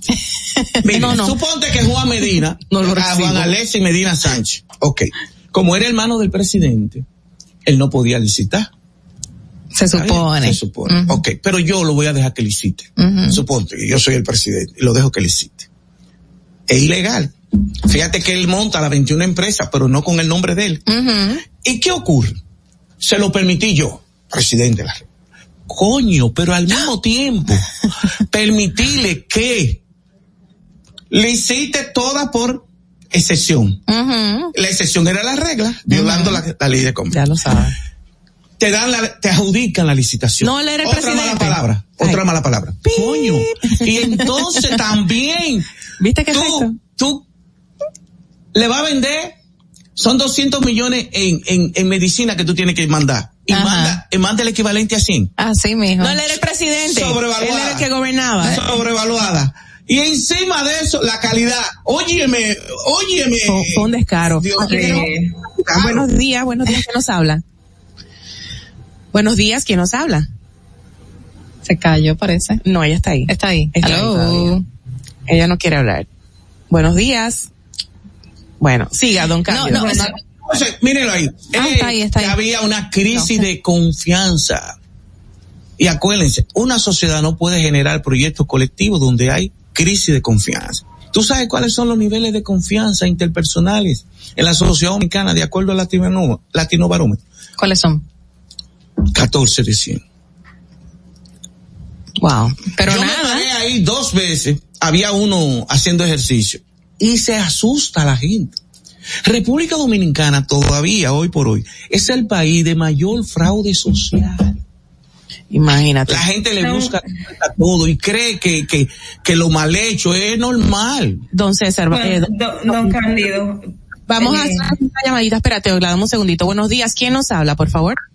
Muy buenos días, le hablamos de Jiménez de la ciudad de Nueva York. Adelante, José, cuéntanos. Excelente participación en el invitado. Señor Cándido, tengo dos preguntas para usted. Eh, en primer lugar, ¿de dónde, eh, y quiero acotar que yo apoyo participación ciudadana desde su fundación, pero quiero saber desde dónde Participación Ciudadana recibe fondos, si son fondos públicos, si son fondos privados, si ustedes eh, eh, eh, informan públicamente el, manejo de sus fondos. Y la segunda pregunta es, eh, ¿usted entiende que con el fondo que está recibiendo económico la justicia dominicana es suficiente? ¿O, aquí, o, o usted apoya que le den más dinero para, la- para el Departamento de Justicia de la República Dominicana? Ok. Gracias. Ok. Eh, participación ciudadana tiene dos correos. Usted hace así, entra a Google y pone participación ciudadana. Y usted va a encontrar que una organización de la sociedad civil nunca hemos recibido dinero público. ¿Y cómo consiguen entonces esos Espérese, fondos? espérese. Al mismo tiempo que somos movimiento social apartidista, somos ONG. Sí. ¿Qué ocurre? Por ejemplo, ya ahora, hoy abre PC que estaba de vacaciones. Mañana yo voy a llevar mi dinero como voluntario que yo aporto. Aporto en dinero y aporto en trabajo intelectual. Miren ahí, para fuñirlo ustedes ahora. Miren. Y Ogla, Ogla te lo voy a Ogla mandar. está loca por hablar, le estamos Ay, gracias, gracias. El expediente que tiene 3.445 páginas. Ya APC hizo un trabajo y lo sintetizó en 52 páginas. Mírenlo aquí.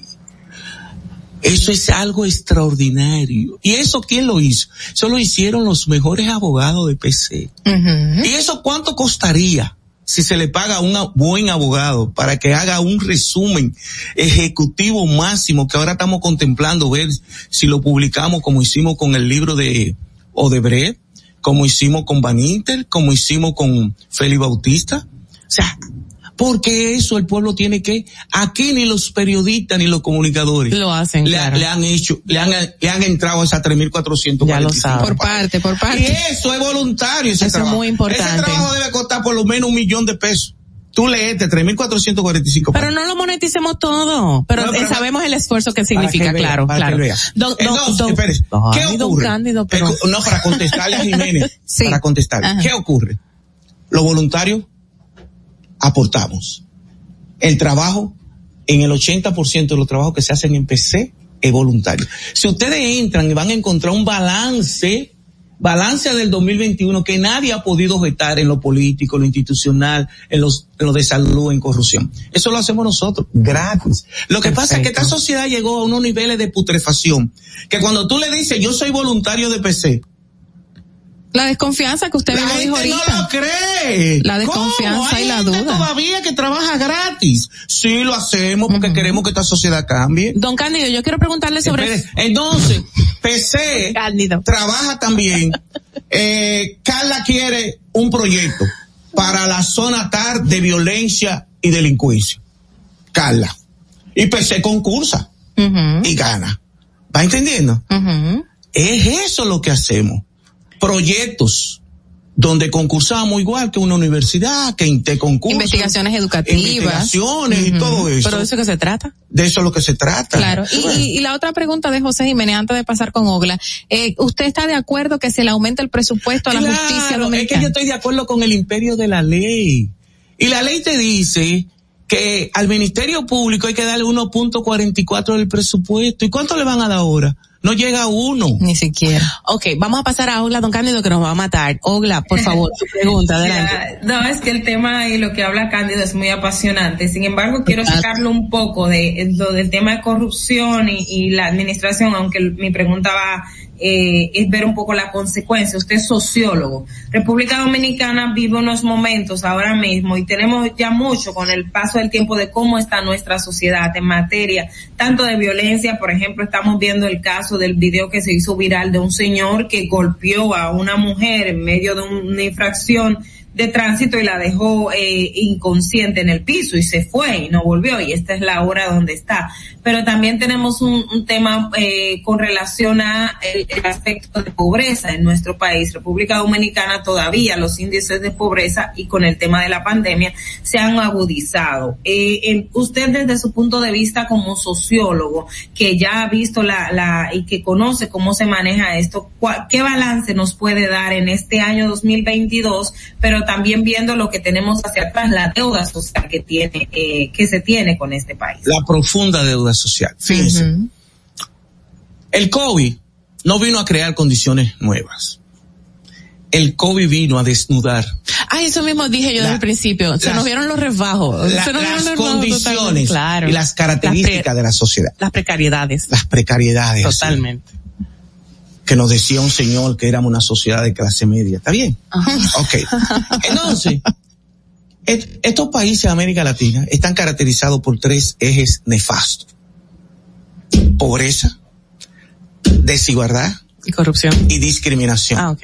profunda. A eso tú le añades como eje transversal la corrupción. Ujú. Ven, pobreza. Miren, el COVID que trajo, teníamos una pobreza de 21.5.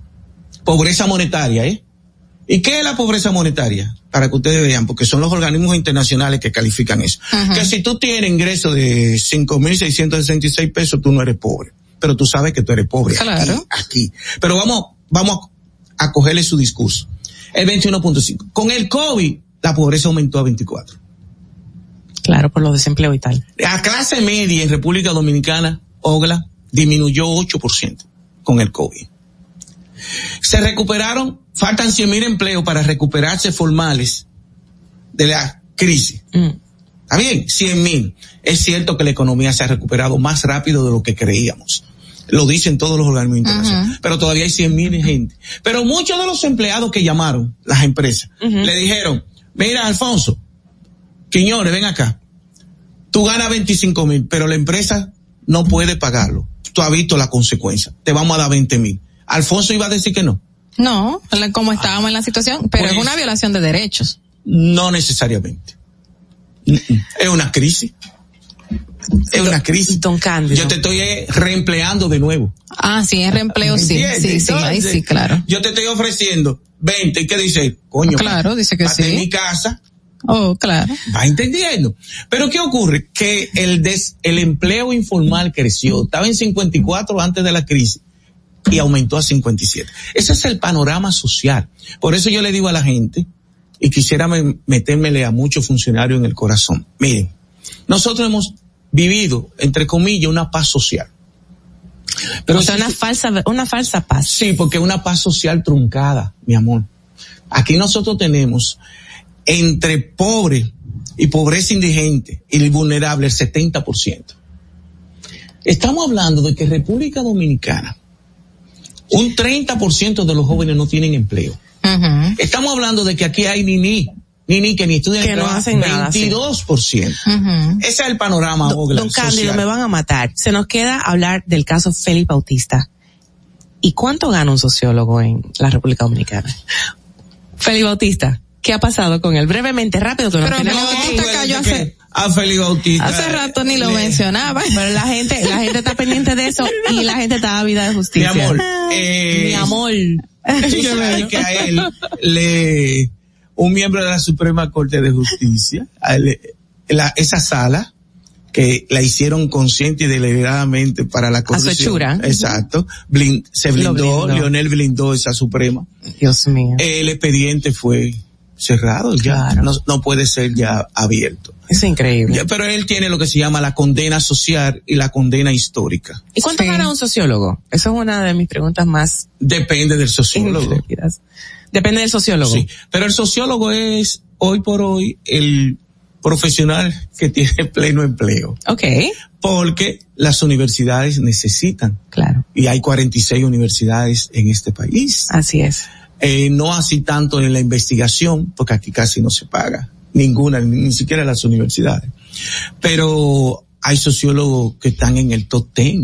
Así Por ejemplo, en el caso mío, yo soy sociólogo, pero yo soy experto en, en gestión humana, Ok, en desarrollo organizacional. ok. Bueno, no puedo entonces- dejar de mencionar a mi tío Teófilo Barrero, sociólogo fallecido ya hace Ah, muchos sí, años. Ese estaba muy bien. ¿me Sí, mi tío bello, precioso. Lo quiero mucho. que Porque además, entonces, él era sociólogo, pero especialista en mercadeo. Sí, sí. Tú ves, aquellos que se especializan en áreas que tienen que ver con las organizaciones Sí. empresariales, Sí. le va, le va mejor. Sí, pero no hay ningún sociólogo Que le vaya mal. que sea de normalito para arriba que esté mal. Don, don Cándido, ha sido de verdad tremendo placer recibirle, muy edificante y esperemos que se repita si a usted le parece así, que sea pronto.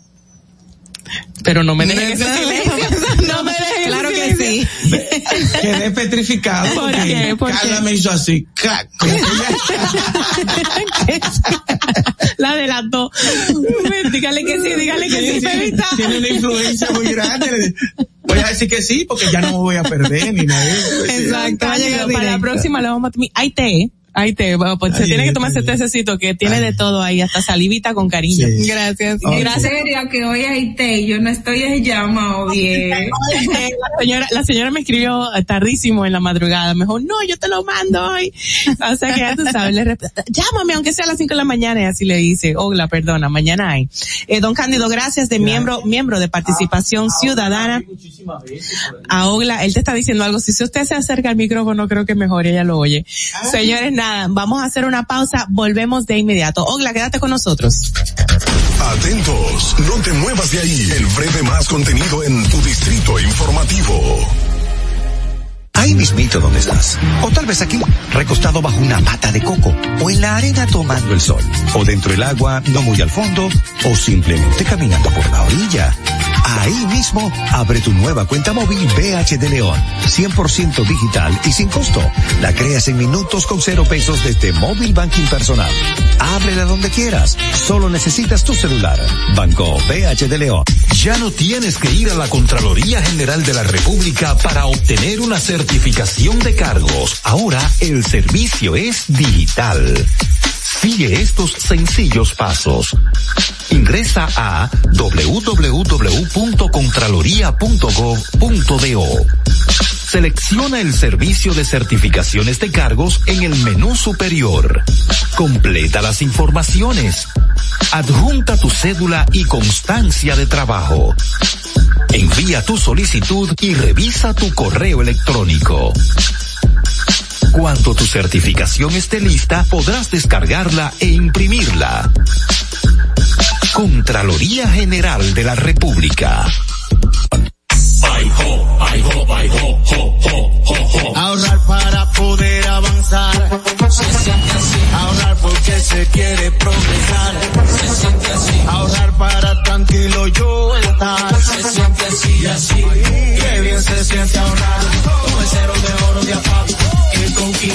Pesos tú podrás ganar. Ahorrar se siente muy cool y cuando ganas mucho mejor. Cero de oro, 10 apartamentos y cientos de miles de pesos en premios. Cero de oro de APAP, el premio de ahorrar. Síguenos en nuestra cuenta de Instagram para mantenerte informado de todo lo que sucede en el programa. Arroba Distrito Informativo. ¿Y cómo tú le dices a una gente que confíe, que tenga esperanza, si nadie había hecho nada para ayudarles a vivir mejor? La confianza se gana. No se trata de gastar más, hay que gastar mejor. El dinero público es de todos los dominicanos. Tenemos la obligación de pensar por primera vez en que nos vaya bien a todos. Es el momento de estar cerca de la gente. Por eso no vamos a aumentar impuestos. Porque el cambio se trata de ti. El cambio comenzó. Gobierno de la República Dominicana. Estamos en YouTube. Disfruta de nuestro contenido. Suscríbete, dale like y comenta. Distrito Informativo. Si deseas tener acceso a todo lo que pasa en República Dominicana, debes obtener Dominican Networks. Es el primer sistema de cable dominicano para los dominicanos en el exterior. Aquí podrás disfrutar de todos los canales de televisión de República Dominicana, noticias, deportes, música, farándula y entretenimiento 24/7. Solo debes descargar nuestra aplicación en Roku, Amazon y Apple TV. E inmediatamente vas a disfrutar de todo el contenido de República Dominicana. Dominican Networks. En Banreservas hemos apoyado por 80 años la voluntad del talento dominicano, identificándonos con sus más importantes iniciativas, para que quienes nos representan siempre puedan mostrar lo mejor de nosotros.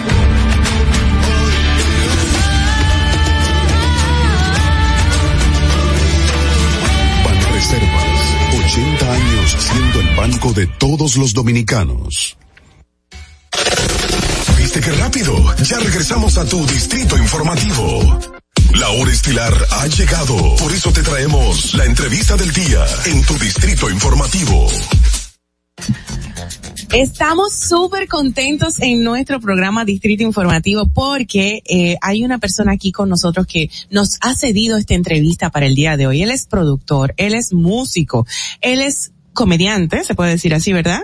Humorista, humorista es el término.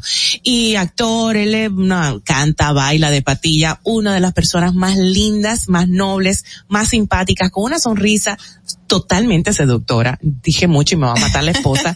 y es nuestro jefe aquí, porque él es el jefe del Gusto Producciones y es un placer no cederle su, su silla, que es esta la que yo estoy llevando en el día de hoy. Yo pensaba irme. Porque él viene como ¿Seré invitado. Esa persona. Juan Carlos Pichardo con nosotros. Gracias. Yes. Oye, felicidades, me encanta esta cabina. Ay, siéntate como en tu casa, querido. Quédate como en casa, quédate como en casa. Yo veo que los invitados dicen eso, yo o sea, es la primera vez que me invitan aquí y quise decirlo. Ogla, Ogla está con nosotros virtualmente. Ogla, ¿qué dijiste, corazón? No, que se sienta como en casa. Sí, entonces se anda como en casa. Claro. Oye, Juan Carlos, muchas cosas que hablar contigo. Yo preguntaba a producción ayer, ¿qué otra cosa no, no nos falta por saber de Juan Carlos? Por favor, hágame llegar esa información, alguna anécdota, algo. Se dirían tantas cosas de ti. Los otros días vi un concierto eh, de Cruz Monti y coincidimos tú y yo ahí con RC, un grupo de personas. Claro. Y tú tocaste en tarima, o sea, tú improvisaste. Eso se había ensayado en algún momento, dime que sí. No, no, no. O sea, tú tocaste batería, tú tienes el manejo total Sí, de la bueno, batería. lo que pasa es que yo toco de los nueve años. Eh, de los nueve años yo empecé a, a como que a, Pero no los cueros. No, no, lo- bueno, los cueros sí, porque también empezaba a tocar ya eh, instrumentos de percusión. Ahí está la respuesta, Claro, Mao, bien. claro. Instrumento de percusión, Dios Claro, mío, esa niña. incluso, incluso ahora en este año uno de mis propósitos es eh, ya quitarme de los cueros, o sea, de- pero digo lo de la barriga, lo que me quedan. Sí, sí. Sí, te vas a someter a un no, procedimiento. proceso. Sí, eso va a terminar el proceso bariátrico. Exacto. Pero sí, yo- bueno, yo toco siete instrumentos.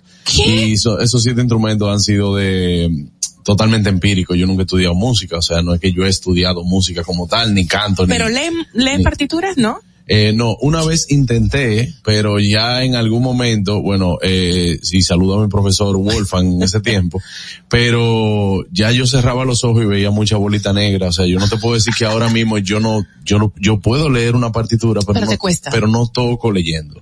Ok. O sea, yo puedo saber lo que Tú dice. eres más de oído. Exacto. Juan Carlos, tú eres un artista íntegro. Ya Mao hubiese quedó corta mencionando todo lo que tú haces. Pero ¿de dónde viene? O sea, esa es tu vena artística, viene de tu padre, que también fue un humorista y productor de. TV muy conocido. O, o ya te, lo inculcaron o salió de ti realmente. Yo ¿Cómo creo, fue? yo creo que yo, a mí me hicieron con música. Yo te digo que si la vida me hubiese dado el chance de elegir de qué vivir, yo viviría de la música hoy en día.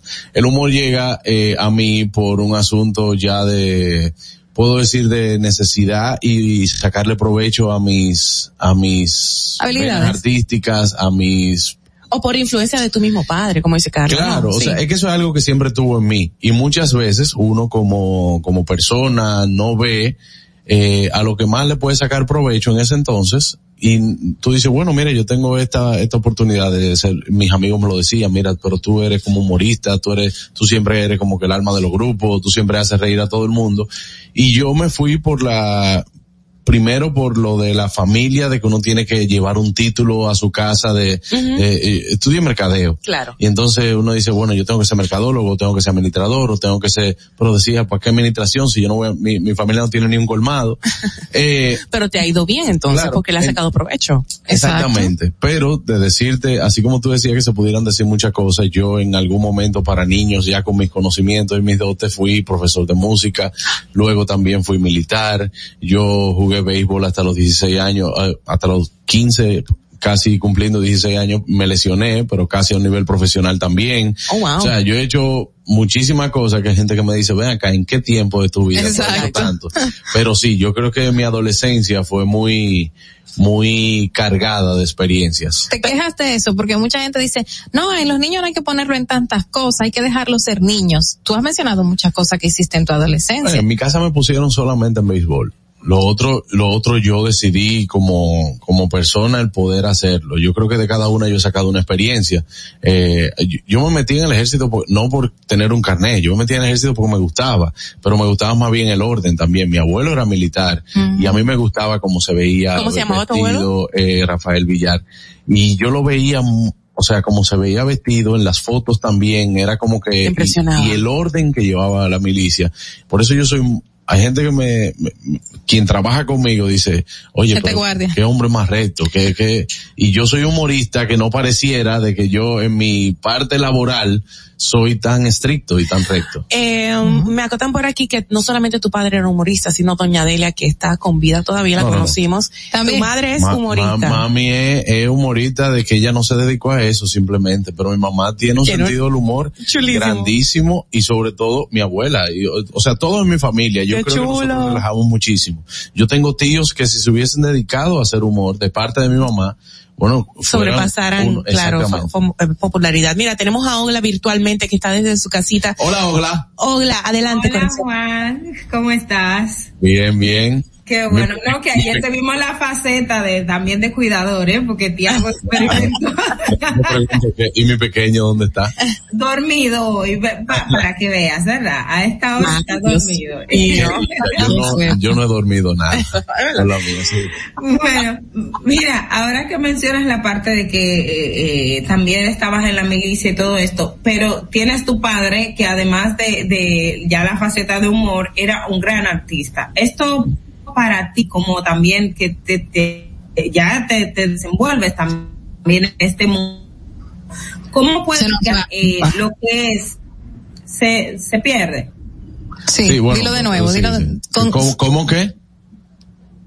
Se frizó ahí. Ok, ¿cómo ves tú esa parte de, de la, el- los artistas hoy día y lo que fue tu padre y el legado que tú has tenido que seguir? ¿Cómo, cómo ves esa, eh, cómo ponderas lo que tenemos en la actualidad con lo que hemos estado viviendo anteriormente?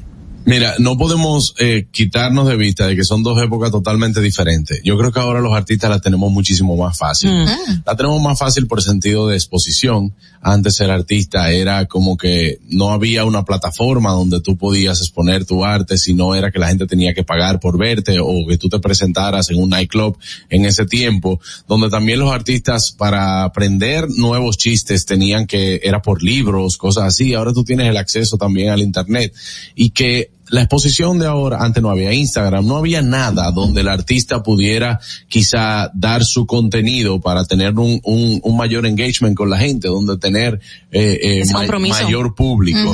Eh, y yo creo que ellos la tuvieron mucho más difícil. Sin embargo, por eso nosotros valoramos tanto esa época eh, del humor anterior. Mi papá formó parte de la nueva generación del humor en esa, en esa, en ese entonces, eh, que es a la nueva generación que ahora mismo yo pertenezco. Pero yo digo que también la exposición de los artistas de ahora hace hace bien y por otro lado también hace mal. Antes tú veías un artista y lo veías en un restaurante y era lo máximo, o sea, es como que, wow, mira quién está aquí. Ahora es Mira Ah, este. Mira, eh, mira, quién, mira, mira quién es que está aquí. Es una cosa como que ah, también nosotros le damos tanta participación por el, por las redes sociales que sin lugar a dudas nosotros le, eh, el, el estar abierto siempre a que otra persona pueda comentar, de que pueda eh, eh, entrar en tu carrera, también en tu vida, que lo hacemos a diario con, las personas que nos siguen. Bueno, pues eso también ha hecho ta- tanto bien como mal, diría yo. Claro. Eh, y bueno, mi última queja siempre ha sido la de, la de las redes sociales en esta generación de ¿Por qué? ¿Qué te que parecen? ¿Qué te Bueno, parecen? yo lo que entiendo es que nosotros fue algo de lo que yo me quité hace mucho, no de las redes sociales, sino Ah, de, sino de controlar el querer quizás exponer lo bueno, el, el, el poder eh, poner de moda lo bueno y, y no quizá entrar. Nosotros tiramos una foto aquí y podemos decir, señores, mire, le deseamos un lindo día y aparece una persona que dice, sí, pero ese papel no debe estar ahí arriba de la mesa. ¿Y por qué tú diste eso si a los dos minutos antes tú estabas Sí. diciendo lo contrario? Sí, entonces eh, eh, estamos poniendo de moda mucho el odio, estamos poniendo de moda y, y aquí también, o sea, se está viendo en, en el país con no solamente las redes sociales, sino con toda la violencia que uno que se vive. Exacto. Mira, tenemos una llamadita, vamos a ver quién será. Buenos días, ¿quién nos habla? ¿Qué hay, Maui? El chipero. Cuenta. ¿Cómo estás? Pero mi hermano, la Adelante. primera llamada del año que hago a este programa Distrito Informativo. Porque ya le has hecho otros. Y no debe de ser más porque quiero agradecerle a este, a esa, a esta tremenda persona que está ahí, que es Juan Carlos Pichardo. Así es. Que me invitó a su programa y yo se lo agradezco mucho. No sabe cuánto le agradezco a Juan Carlos eso, que me haya invitado a su programa, que va muy bien la entrevista.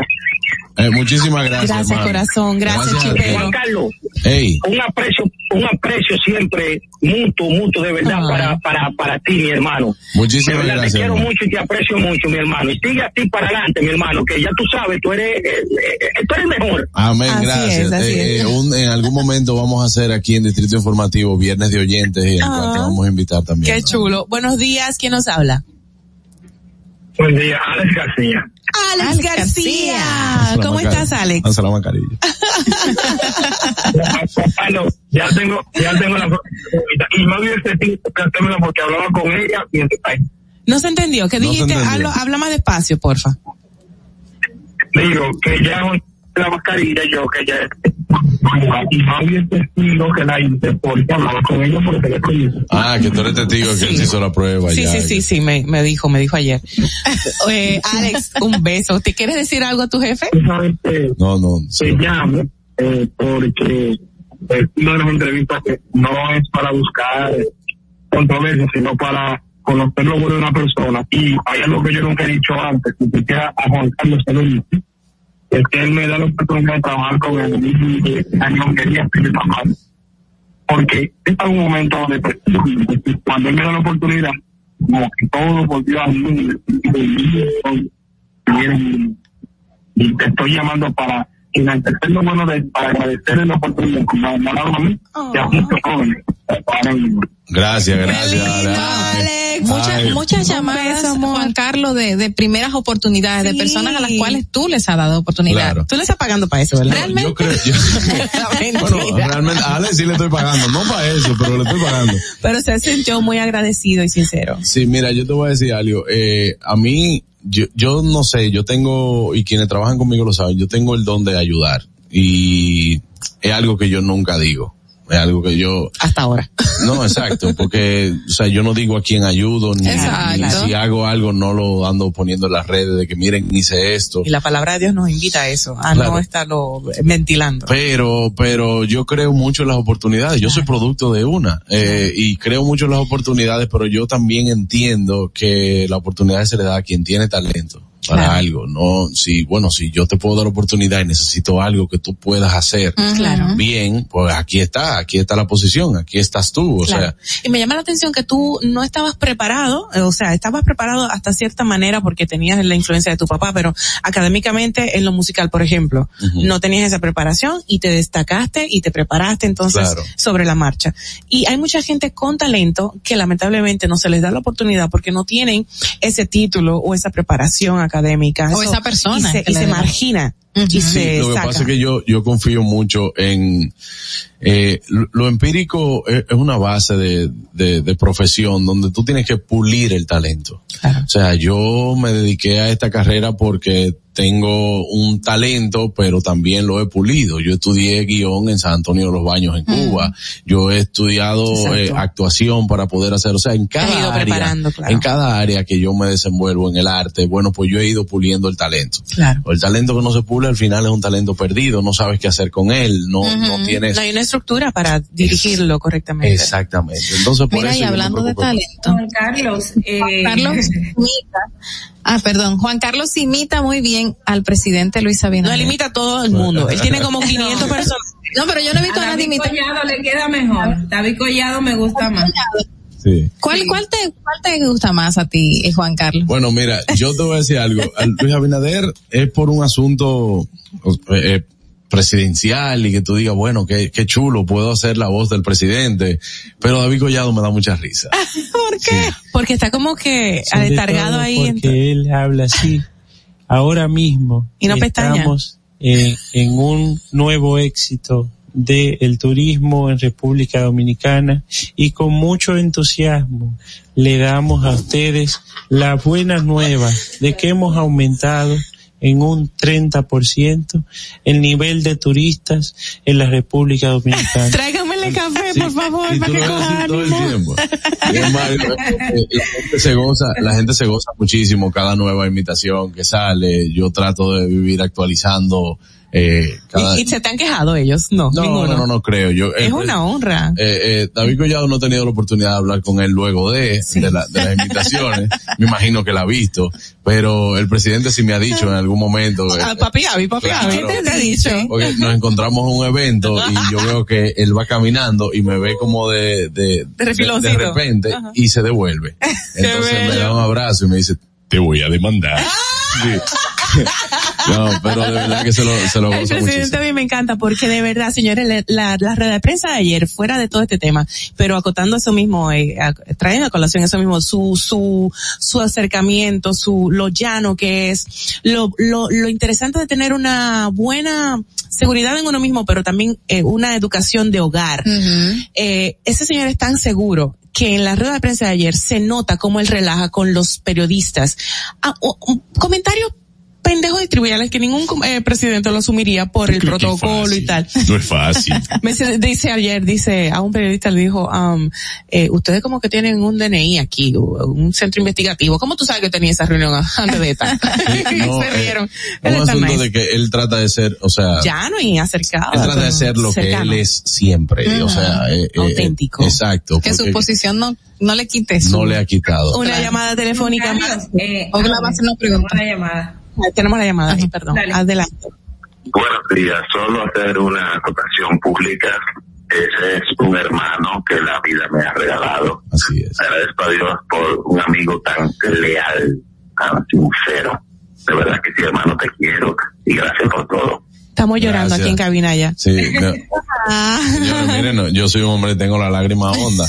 Pero, pero no nos dijo quién es. ¿Quién, ¿Cómo te No llamas? sé, pues, ah, Ya sabe, ya sabe, Maui. oh, El público quiere saber. Ogla, dale, mi amor. Mira, eh, ahora, bueno, tomando al pie de amigo la llamada anterior que te definía como alguien leal y la confianza y eh, sumado a que en tu mundo, eh, en tu experiencia artística, te has tenido que codear y ver con diferentes personas. Sin embargo, eh, tenemos una tendencia hoy día a lo fácil, a lo, a lo que la base no es lo que importa, sino eh, hacer algo para tener un view, para tener eh, más light o, o llamar la atención sin importar qué tanto daño puedas hacer a, a una persona o a, o a la familia en sentido general. En el mundo artístico, ¿cómo ponderas tú esa, esa parte que lamentablemente se da y los retos que tendríamos en ese sentido? es sencillo, yo no creo en lo fácil, yo no creo en lo efímero, no creo en lo que, en lo rápido.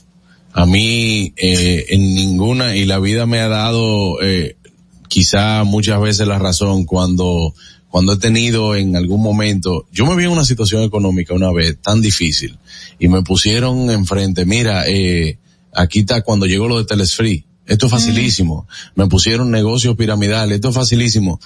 Hermano, yo no estoy acostumbrado ni en mis padres a ver una vida fácil, ni en nadie que ha tenido éxito en ver una vida fácil. Pero es, lo que se nos vende socialmente. Exacto. Entonces, eh, yo no, yo no quiero hacer nada fácil. El momento que haga algo fácil es que por mi desempeño yo pueda verlo como tal. Claro. Pero no quiero nada fácil. Cuando el, el tiempo nos ha dado razón de que llegan fenómenos de las redes sociales que no se mantienen en el tiempo. Así es. Suben y así mismo bajan. Entonces yo soy de lo que tengo como convicción de vida que lo que es para siempre toma tiempo. Eh, precisamente entonces por eso, por lo no fácil, algo que no es fácil y es el mayor reto como seres humanos, eh, pero estamos diseñados para eso, para estar en manadas, es la familia. Lo difícil que es mantener una familia unida en armonía, eh, proveyéndoles todo lo que necesite, tanto lo material como lo emocional, lo psicológico, esa estabilidad que buscamos todos. Para ti, ¿cómo ha sido esta fase de papá, de esposo? chula, Súper chula. Sí, sobre todo, yo creo que lo más difícil ha sido el tiempo. Claro. Eh, quizá porque mi carrera me demanda mucho Y estas navidades fueron, uy, Sí, fueron- buenas para fueron muy buenas. Ah, Pero entonces yo, yo digo que quizás eso ha sido lo más difícil. Y lo más difícil también llegar a, a casa después de un día tan ajetreado. Sí. El, el luego ser el, el esposo, luego ser el padre. Ahí, y eso, que quizás eso te descarga de todo el día. El Claro. poder llegar a tu casa, encontrar una, una, un Una- ambiente donde tú realmente paz. tú descansas ahí, por claro. decirlo. Pero a mí me ha encantado. Yo creo que estoy disfrutando cada momento, cada etapa, y yo creo que esto, esto es algo de que uno se lo vive eh, minuto a minuto, porque Carmen Sofía salta con algo nuevo todos los días. Esa es tu beba, que ya tiene, que, ¿cuánto ¿Qué edad tiempo tiene? Bueno, tiene un año ya. Y tu mamá. El 16 de diciembre. Fue tremenda fiesta que le hicieron ahí, vi. Sí, sí, Preciosa, Dios bendiga. Vamos a hablar de eso y más, porque tengo más preguntas para ti, pero tenemos que hacer un cambio comercial, tú sabes que esto es así, ¿verdad? Ah, claro. Excúsenos, por favor, Es importante. pero mm, permanezca ahí con nosotros, volvemos de inmediato. Ogla, quédate con nosotros. Atentos, no te muevas de ahí. El breve más contenido en tu distrito informativo. En Banreservas hemos apoyado por 80 años la voluntad del talento dominicano, identificándonos con sus más importantes iniciativas, para que quienes nos representan siempre puedan mostrar lo mejor de nosotros.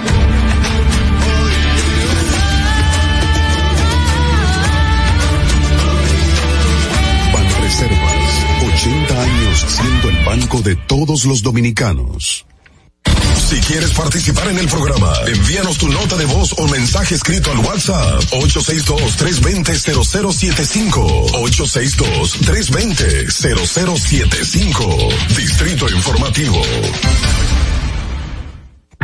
¿Y cómo tú le dices a una gente que confía, que tenga esperanza, si nadie había hecho nada para ayudarles a vivir mejor?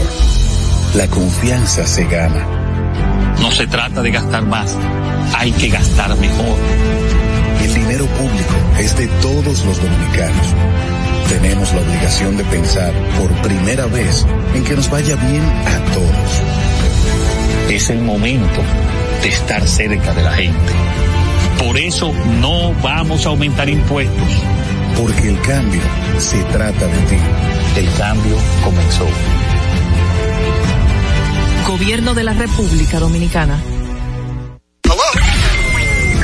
Y, y aquí está el equipo del gusto, la bella Dolphy Peláez. Busque un, un suape y busca un recogedor porque me voy a regar. Lo acompaña ñonguito. Usted se sacrifique tanto en su oficina hasta las 8 de la noche.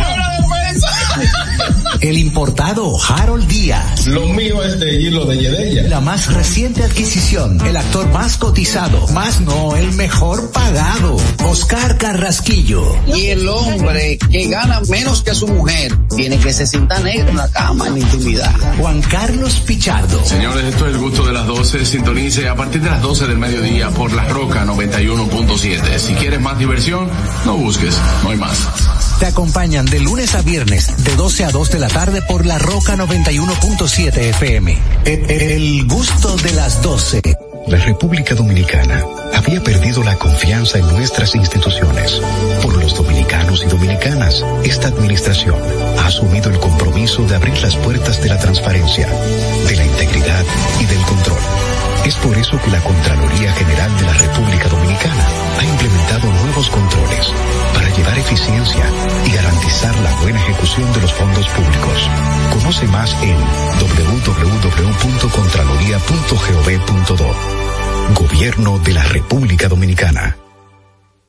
Disfruta de nuestro contenido en tus podcasts favoritos. Encuéntranos como Distrito Informativo en Spotify, Apple Podcasts, Google Podcasts y en tu Alexa de Amazon.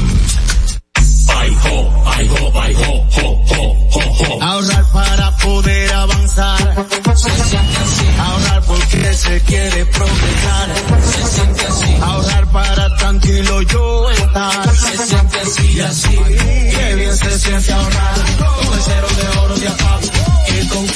Que con 500 pesos tú podrás ganar. Ahorrar se siente muy cool y cuando ganas, mucho mejor. Cero de oro, 10 apartamentos y cientos de miles de pesos en premios. Cero de oro de APAP, el premio de ahorrar.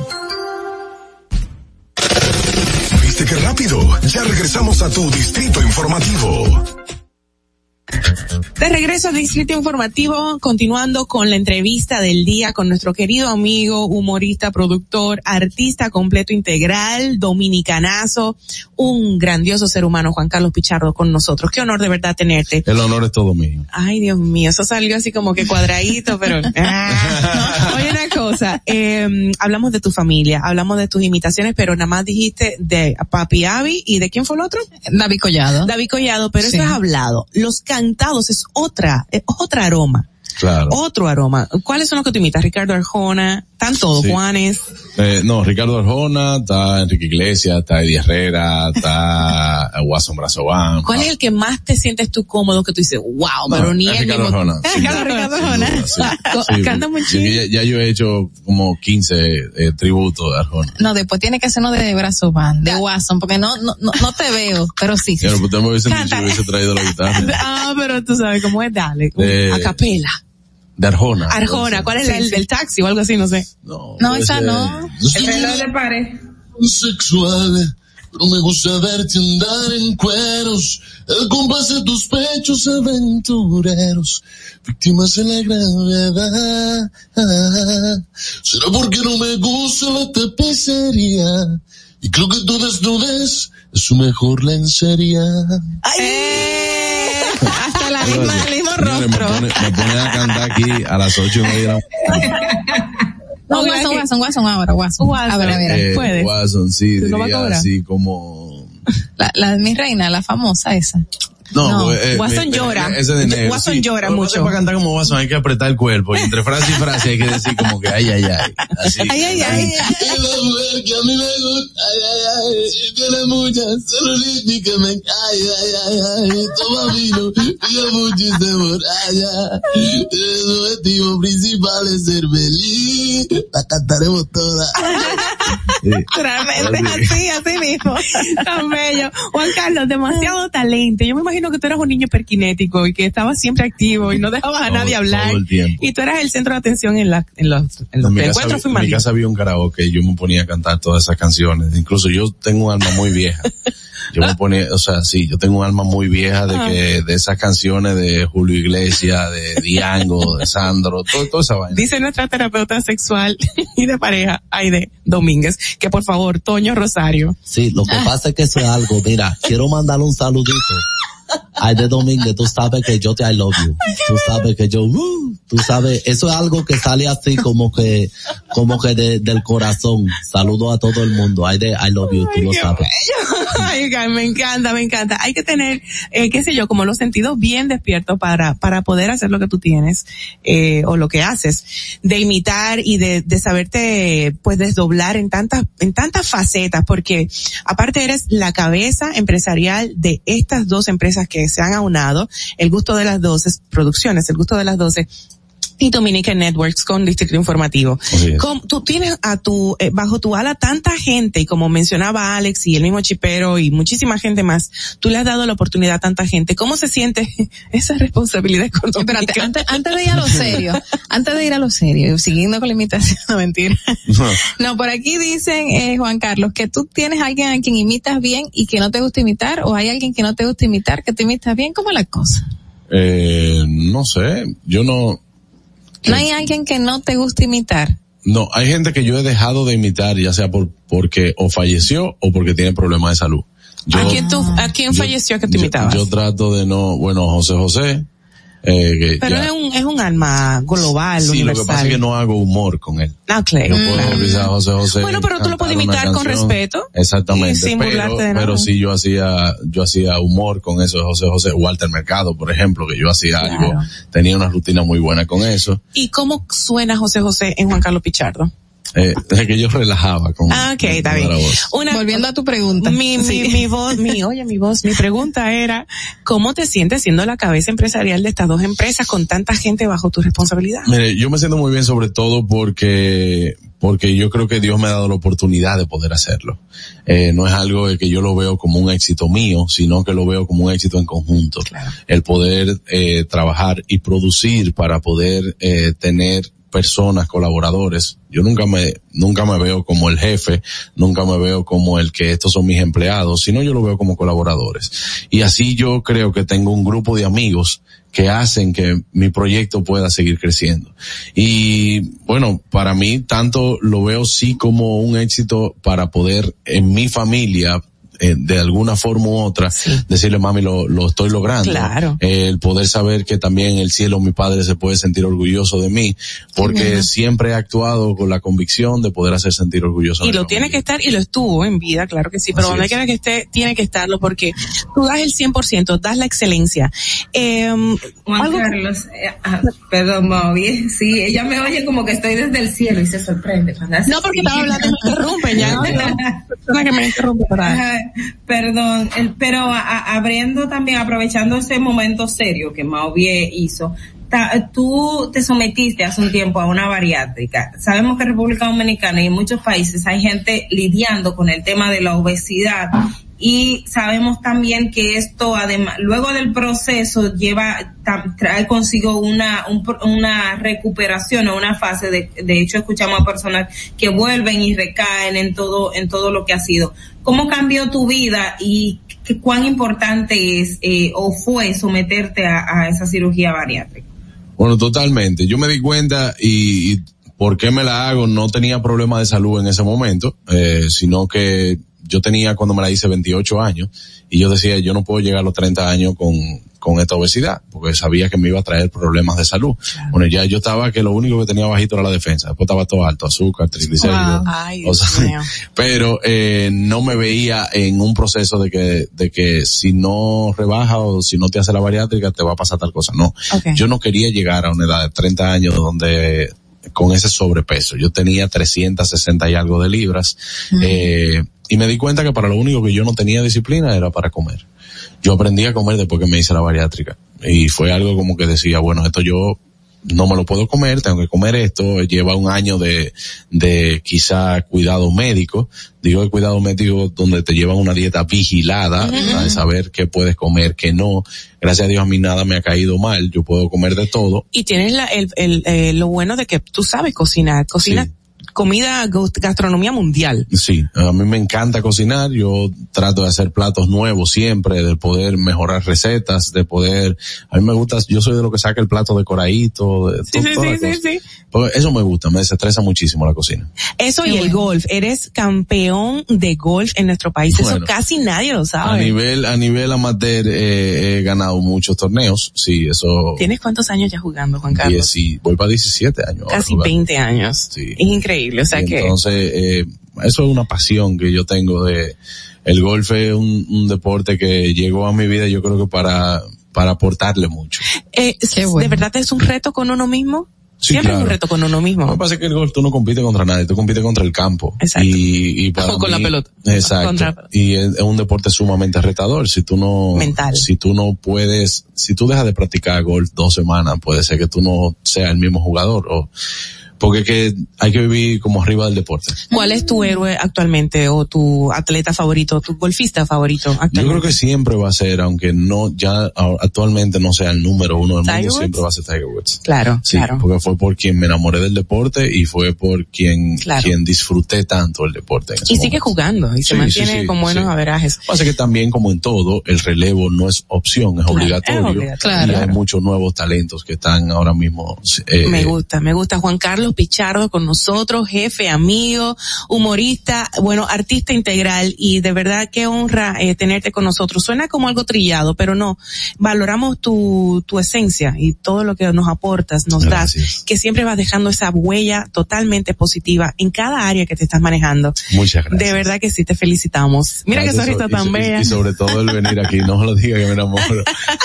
me sonrojo, me enamoro. Vamos a mandarle, un- vamos a mandarle un besito, un saludo a tu esposa, Ay, a sí, la un arquitecta. Un, saludo a mi amor Carmen y su amore y a mi chiquititita. Ah, que no se nos quede la animación en tarima, es algo súper difícil y tú eres un rey en eso. Sí, el maestra yo- de ceremonia, la maestra de ceremonia igual que yo de, de alto protocolo, gubernamentales, como se quiera llamar, eh, tú estás ahora mismo con la alcaldía, ¿cierto? Sí, claro. Y bueno, estuviste también en UNAPI, pero no, no fungiendo como no, tal. no, no, yo tuve una API, eso fue antes de entrar a los Sí, medios. sí, sí, sí, sí, eso Duré fue en el año años. uno. Sí. Bueno, pero la animación en tarima, eso es una pasión también tuya que se muy linda. Me encanta, me la disfruto, sobre todo de que eh, es una de las, de esas ramas del arte donde tú puedes tener un sello propio, donde tú puedes disfrutártelo a tu manera. Y ahí mezclas lo humorístico con todo. Claro, claro. Qué chulo. Yo me lo disfruto muchísimo. Eh, Juan Carlos, nada, para la próxima, ya tú sabes, yo te puedo cargar el micrófono cuando tengas algunas actividades ahí pautadas. Claro que sí, claro que sí, claro que el niño, el niño pica, señor, el niño pica, Dios bendiga. Amén, gracias por, por, invitarme a su tan visto y escuchado programa. Qué Ay, gracias a ti por venir. Déjame decirte que nos miran, nos ven, nos sintonizan, sí, pero son como medio, eh, ¿cómo se dice? Bajo perfil nuestros oyentes. No, no. Nos ven y nos siguen y nos comentan, o sea que nada. eh, de verdad que agradezco mucho la invitación. Gracias, gracias. Tenemos que despedir contigo aquí. Vamos a despedir de inmediato, ¿verdad? ¿O tenemos algún cambio? Siguen las llamadas. Hay una llamada. ¿Puedo tomarla? Hay una llamada. Me dicen que sí, vamos a tomarla. Buenos días, ¿quién nos habla? Buenas. Buenas. ¿Quién nos habla? Juan Carlos está todavía. Hey, sí, señor Andrés. Juan Carlos, pero tú no duermes. No, no, no, no duermo. No se es puede un fajador, dormir. es un fajador. Ayer te, te escuché en la mañana, ayer también. Claro. ¿Dónde estaba? ¿En otra emisora? No, que- Supongo que tú te vas a quedar ahí Sí, ya yo, dos de la tarde, supongo. sí, ya yo me quedo aquí porque tengo que hacer trabajo de oficina antes de Claro. empezar el gusto de las 12. Claro. Gracias, Si Andrés. si necesitas un ayudante, avísame. Oh, claro, hermano. Me voy a poner en contacto. ¿Qué no hace Juan Carlos rápidamente? ¿Qué no hace? Porque Fregar. muchas cosas. Ah, Bueno, fregar, tú yo no friegas. Sí, yo eh, me he visto la situación. Ahora no, ahora no tenemos nada, ni tenemos. Eh, eh, eh, ¿Tú cambias pañales? final. Sí, yo cambio pañales. ¿Y bañar a bebé? Cinta negra, eh, el segundo down cambiando pañales. Excelente. Claro. ¿Te impusieron o tú lo decidiste? O, o No, Carmen no, dijo, yo- yo, yo a me- cambiar yo me pañales. entregué, no, yo me entregué desde el principio, me entregué. Me entregué full. Sí. Qué bueno. Mira, Juan Carlos, de verdad te felicitamos y te bendecimos, niño hermoso. Gracias. De verdad, eres un ejemplo a seguir y que sigan los éxitos y que, bueno, nada, que, que, que podamos compartirlo y verlo juntos. Todo lo lindo que tú has dicho de mí hoy, riégalo. ya lo acabo de hacer. bueno, nosotros despedimos con esta eh, música, esta canción, este tema musical que ha seleccionado nuestra producción, A New Day Has Come, de Celine Dion, y con, bueno, lo dejamos con esa positividad para que mañana nos reencontremos a través de esas mismas ondas hercianas, las mismas plataformas digitales, y con ustedes que son el público excepcional, el mejor de todos. Gracias por la sintonía. Hasta mañana. A Chao, chao. Oh, wow.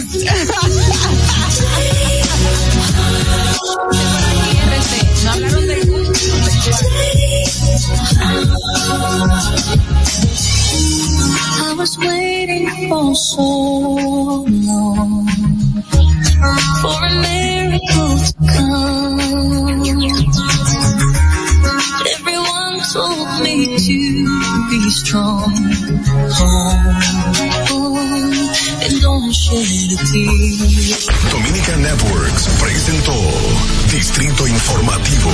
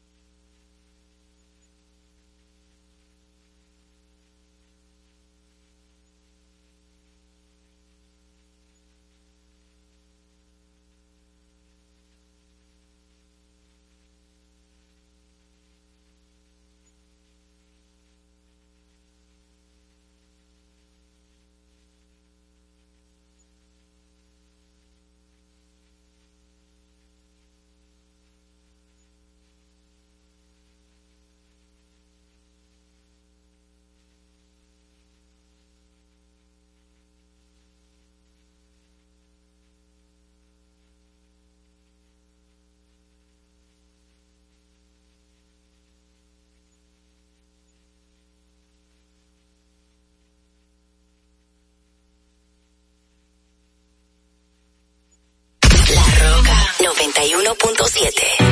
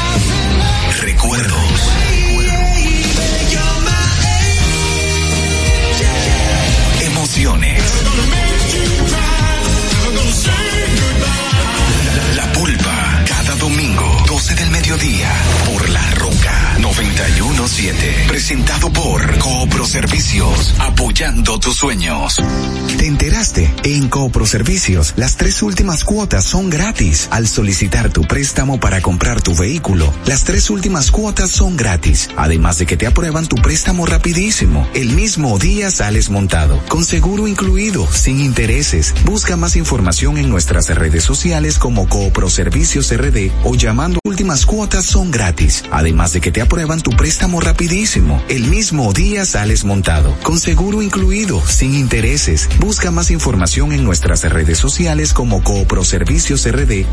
El mismo día sales montado, con seguro incluido, sin intereses. Busca más información en nuestras redes sociales como Coproservicios RD o incluido, sin intereses. Busca más información en nuestras redes sociales como Coproservicios RD o información en nuestras redes sociales como Coopro Servicios RD o como Coopro Servicios RD o llamando